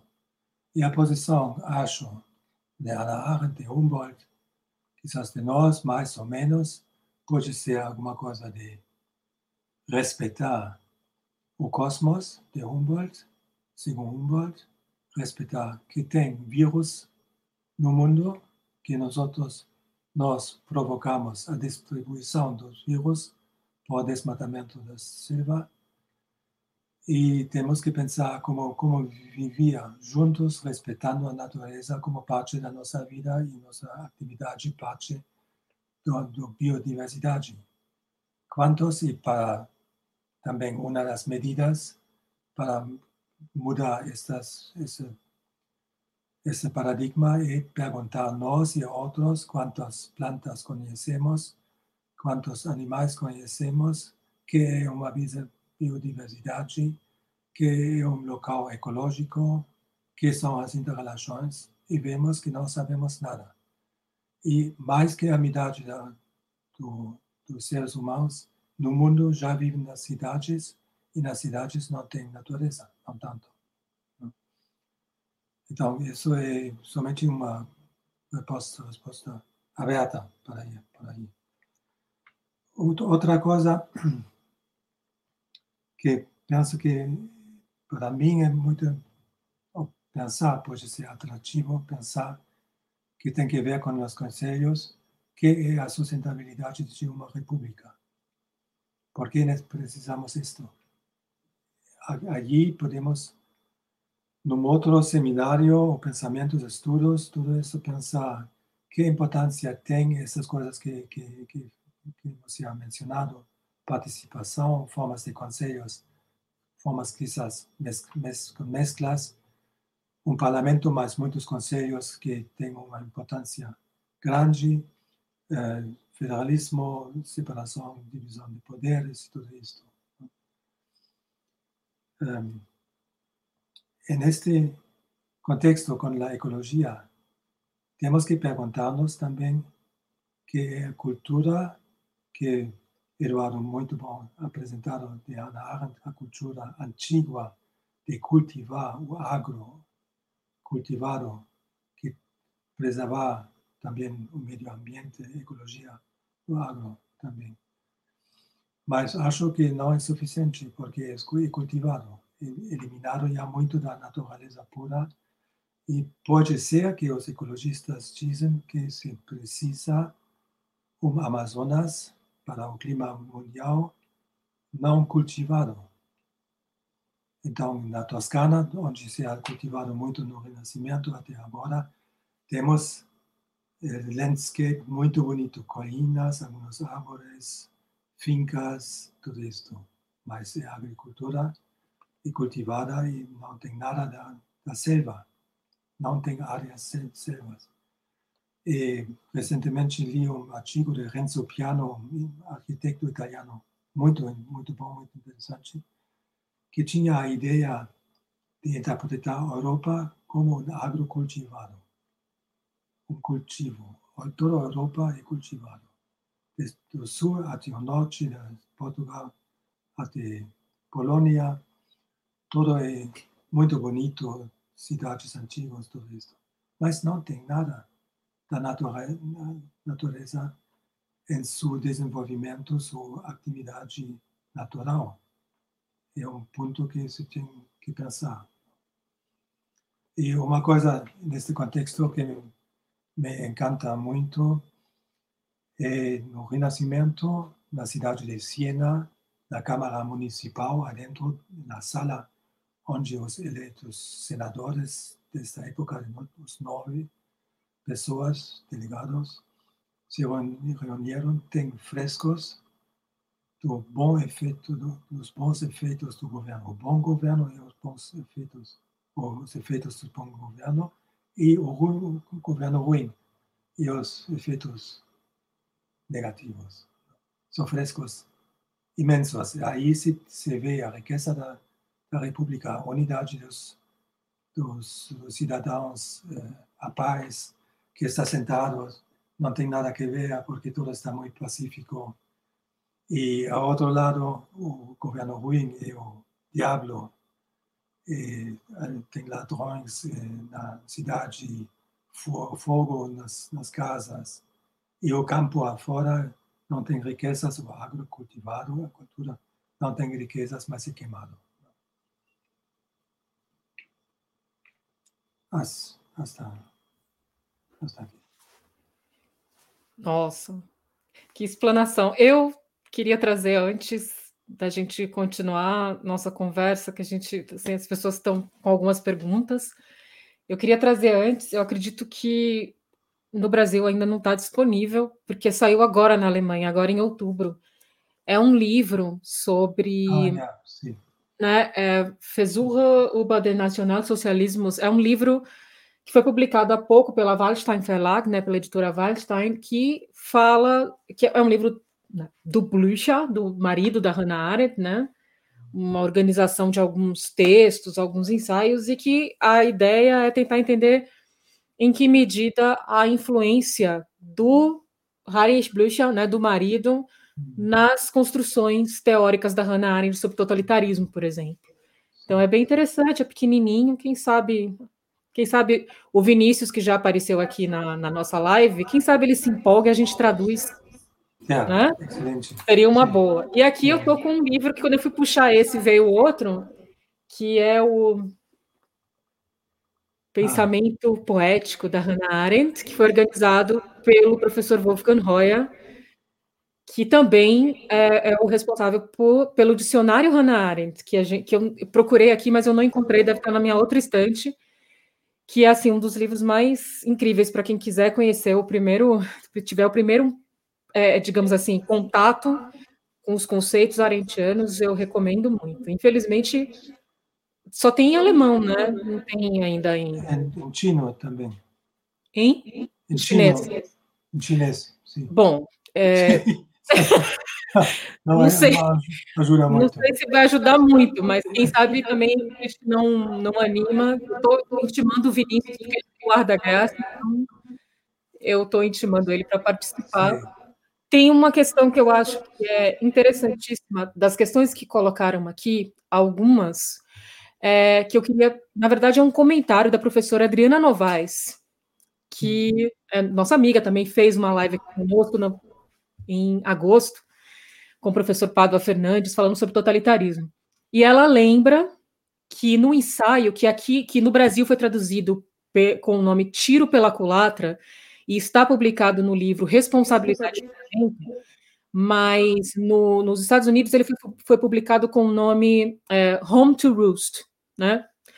Que, a, que foi escrito em uma palestra, na verdade, que foi escrita em 1975, em que ela fala, né? O recente despertar para as ameaças no, ao nosso meio ambiente é o primeiro raio de esperança nesse processo de crítica ao sistema econômico e sua ideologia do progresso, embora ninguém, que eu saiba, tenha encontrado ainda um meio de parar essa economia desenfreada sem causar, de fato, um colapso de grande proporção. E aí a professora Adriana emenda com um questionamento: será possível um freio nesse sistema econômico? Como reordenar o sistema partidário que Arendt tanto criticou como uma estrutura que ajuda a manter a ameaça das tendências totalitárias? Né? Então, assim, a reflexão estava ali, né? Mas Arendt foi tirada de nós muito cedo, né? E de uma forma até relativamente trágica, porque se a gente for para pensar, né, com ainda uma folha ali na máquina de escrever para escrever o, o, julgar, né, que seria com certeza uma contribuição enorme ao, ao, ao pensamento, né, e à própria construção teórica dela. Uh, antes de passar para as perguntas, para outras perguntas, que eu achei que essa, essa observação da professora Adriana foi, é, foi importante para nós, tem uma questão que a professora Cláudia, coordenadora aqui do Centro de Estudos, ela sempre fala, ela sempre lembra isso para gente que a Hannah Arendt ela não se preocupa em dar, em dar respostas e muitas vezes ela coloca os questionamentos, ela coloca determinadas circunstâncias e ela não desenvolve porque não é o objetivo dela desenvolver aquilo, né? Ou seja, é, é, é uma reflexão, é um pensar que também tem por, por objetivo nos instigar a pensar, né? Então tem esse aspecto de movimento, digamos assim, do pensar e de estabelecer diálogos, de propor ideias para que as pessoas possam refletir e efetivamente tentar encontrar é, formas de desenvolver e até de aplicar né, a partir do desenvolvimento dessas ideias. Das perguntas que nós temos aqui, é, nós temos. É, a Renata fez uma seleção ótima aqui, que eu não estava conseguindo dar conta. Obrigada, Renata. É, vamos lá. Como vocês acreditam que Arendt dialogaria com movimentos como Greenpeace e personagens como Greta e mesmo Al Gore? Quais níveis de negociação ou ação ela defenderia diante de temas como destruição da Amazônia e aquecimento global? O antropoceno. Eu pensei em falar todas, Renata, o que, que você acha? Lud, algumas eu acho que o, já o, o é. respondeu. Então vamos lá. É... O antropoceno pode ser considerado um discurso político acerca do fim de todas as espécies ou o fim micro das espécies mais vulneráveis do planeta? O professor Flávio fez uma colocação. Ah, professor Flávio de Leão de Bastos, que está aqui com a gente também. Fez uma colocação importante. A ONU é um órgão propositivo e não regulador. As ações de regulação humana deveriam partir de qual ordem? Pensando na perspectiva cosmopolita. Né? É, e, por fim, é, é uma transformação de consciência humana que envolve uma abertura para o cosmos de Humboldt, uma entrega genuína a outras formas de se perceber no mundo. Como atuar nessa mudança? No caso, a pergunta é dirigida especificamente para o professor Wolfgang Hoyer. É, bom, acho que são essas as perguntas. Eduardo, você tem algumas considerações para fazer e algumas pistas para essas perguntas que são colocadas aqui?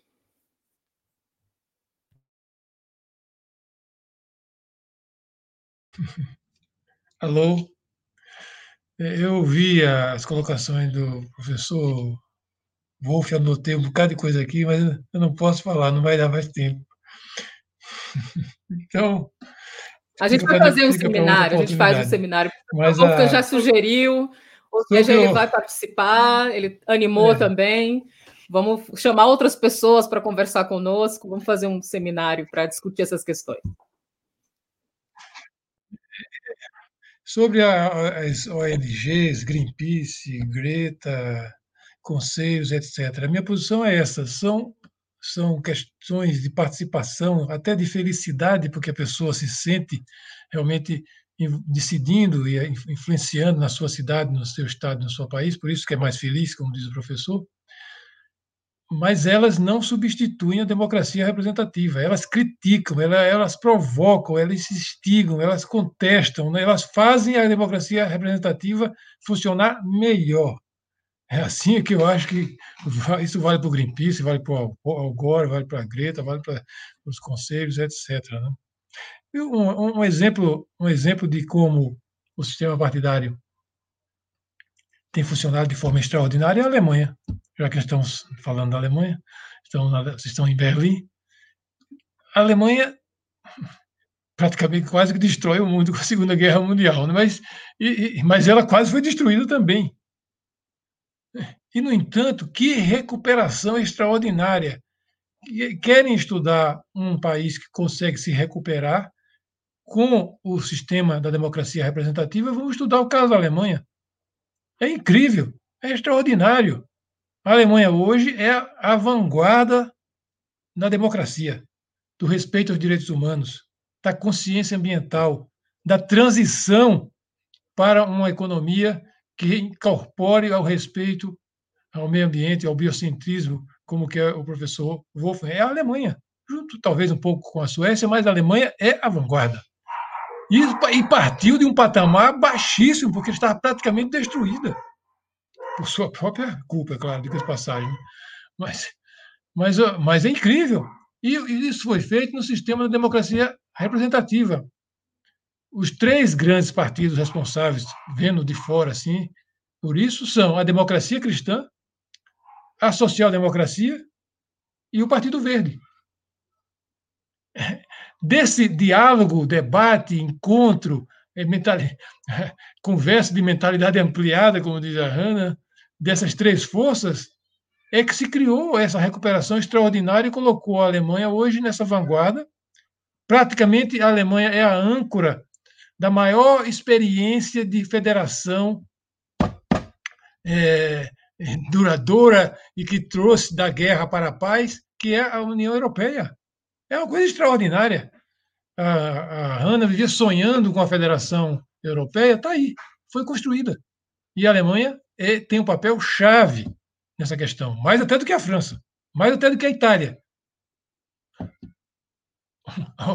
O, o, diálogo entre o diálogo, o debate e a concorrência entre esses três grandes partidos, o Partido Liberal é menos importante, é mais fraco, e, a, e o Partido Comunista, que hoje mudou de nome, né, se rebatizou como esquerda, também são os outros do, duas forças, mas as três grandes forças que eu acho responsáveis pelo sucesso da Alemanha são essas três: política, democracia representativa, funcionando, parlamentarismo, e, no caso, ainda sobre essa questão do Greenpeace, da Greta, dos conselhos, etc., né? uma coisa que eu, não sei porque a Hanna nunca falou nisso, né? e nunca notou isso, né? é a questão do, do, de uma coisa que a União Europeia usa com muita sabedoria, outra coisa que a Hanna gostava de ser preservada é a sabedoria, também, além das espécies, a sabedoria que estava ameaçada de desaparecer no mundo político, do, a sabedoria do princípio da subsidiariedade que a União Europeia e que a Alemanha defendem, que é um princípio que vem da doutrina social da Igreja. Tudo que pode ser feito, decidido, discutido, resolvido a nível local deve ser feito no nível local, articulado em regiões até chegar nos níveis nacionais e supranacionais, mas tudo que puder deve ser resolvido no nível local com a participação das pessoas, dos cidadãos, dos homens comuns, de nós que não somos políticos profissionais nem de aparelho partidário burocrático permanente. Então, esse princípio da subsidiariedade, essa contribuição da democracia cristã à administração das coisas, é uma coisa extraordinária também da Alemanha e da União Europeia. Então, eu sou muito otimista e sou fã da experiência da União Europeia. É claro, é uma região, né? É uma região, é um continente relativamente pequeno, né? Deu muito trabalho ao mundo todo, mas é relativamente pequeno, né? E a gente tem que ver, como coloca aqui o nosso amigo, a ONU é propositivo e não reguladora. Quem é que vai fazer isso? Bom, propor e regular são duas coisas que têm limites e têm interface. Ao propor, eu já estou tentando regular. Toda a iniciativa da ONU, em 1972, no Estocolmo, depois no Rio, em 92, por exemplo, em relação à climática, eram coisas propositivas que geraram regulações. Portanto, a ONU não é só propositiva, ela gera regulações. Só que são, só que são regulações é, altamente trabalhosas, porque tem que fazer essa, esse diálogo da diversidade política e cultural no mundo inteiro. São 200 países que compõem a ONU. Mas ela não é, não é justo que diga que ela é só propositiva, ela também induz a regulações importantíssimas, que já estão acontecendo, por exemplo, na questão climática. o antropoceno vai, vai destruir todas as espécies ou só as mais frágeis? Bom, isso ninguém sabe ainda, né? No caso da outra grande extinção, a última, 60 milhões de anos atrás, que os, os, os dinossauros eram menos inteligentes do que a gente, eles apareceram eles mesmos, né? Eles desapareceram. Né? Agora, como a nossa espécie tem uma consciência do mundo mais, mais aprofundada, pode ser que ela consiga se salvar e salvar os outros. Porque, como diz a Hannah, né, essa consciência nossa não nos dá mais direito, ela dá mais responsabilidade. É como se Deus nos desse dado mais responsabilidade em relação às outras. Se essa nossa consciência é suficiente, para salvar a nossa espécie e as outras, ninguém sabe. Vamos ver como é que nós vamos reagir e agir nas próximas décadas. Gente, eu sei que assim estão surgindo mais perguntas. Agora, mas, mas só, um minuto, Ludmila, só um minuto. A Adriana foi uma coisa extraordinária, que coisa linda. Quer dizer, a Hanna, se tivesse tido mais um ano de vida, ela estava no Partido Verde. Sim. Sim, a Adriana é fantástica. Ela, eu, eu, eu sempre falo que estava conversando esses dias com o Vinícius, que a Adriana é, diga, talvez, hoje no Brasil, a pessoa que mais, melhor sistematiza a Arendt, assim, é uma enciclopédia, assim, onde você quiser saber onde a Hannah Arendt falou alguma coisa, você pergunta para a Adriana Novaes que ela sabe. É você vê que ela fala o recente despertar, né? É o recente despertar. Recente despertar. Exatamente. Mas assim, eu tinha dito dela também. Eu tinha dito ontem, quando você me ligou, que a gente ia ter uma hora de live. Ainda falei assim: se você quiser sair mais cedo, eu deixo. Mas não, a gente já está duas horas, e se eu deixar, você vai até. Sei lá. Eu a gente tem as... papéis, eu vou pegar meus papéis e vou embora. Não vá, não. O que eu prometo é o seguinte: eu prometo que a gente vai ter um novo encontro para poder desenvolver essas questões. A gente pode, inclusive, fazer um outro, né?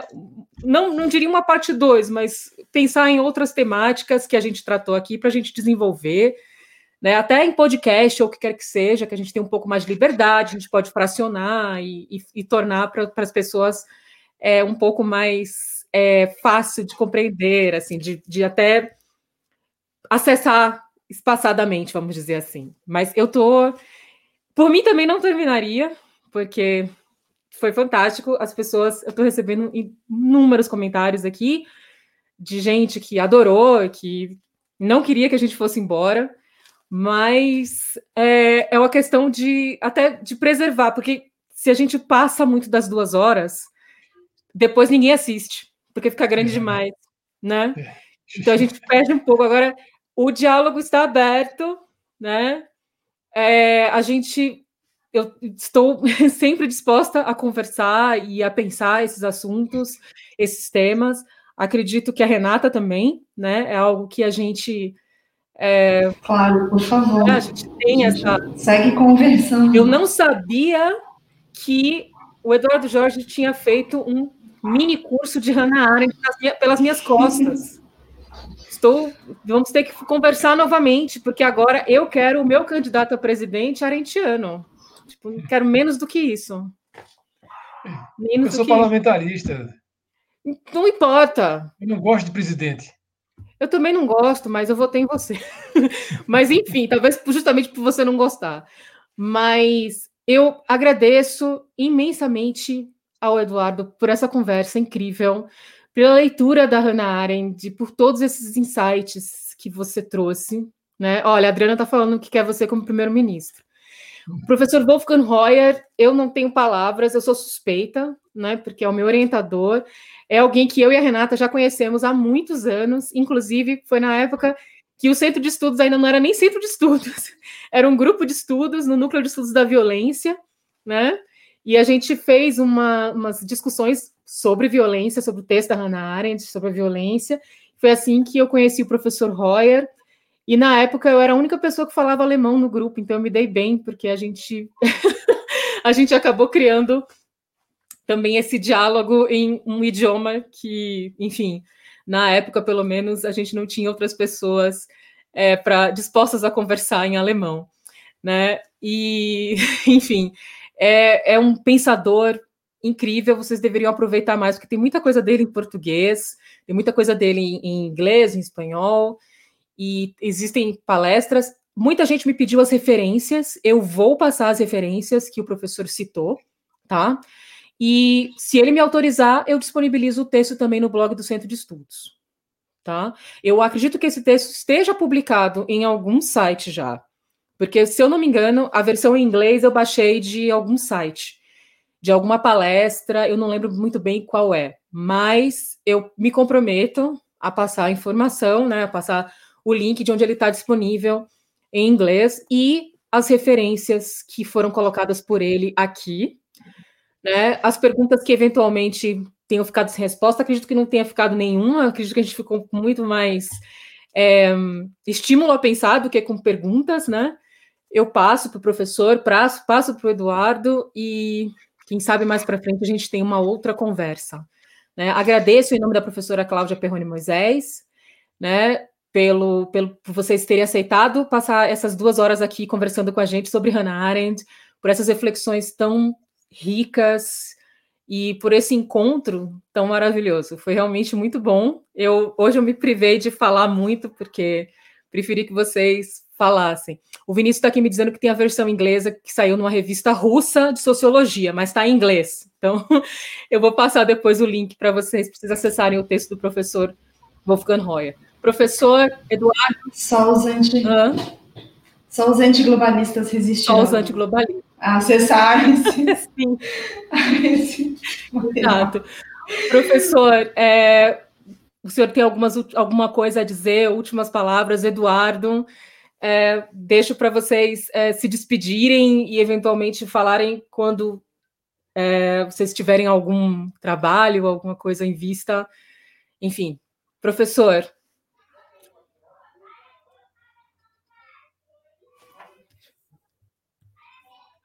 Pronto, tirei o mudo. Agradeço muito a iniciativa e esta presença de muitos que não vejo não vejo. Muito interessantes todos estes e gostaria muito, nesta situação que por coronavírus não temos eh, bares e restaurantes abertos, sair Sim. com vocês para tomar um shopping e continuar a falar como se fala sempre depois de um Verdade. evento tão, tão interessante. Verdade. Muito obrigado pela organização. E, Quando passar a pandemia, a gente vai tomar uma cerveja alemã.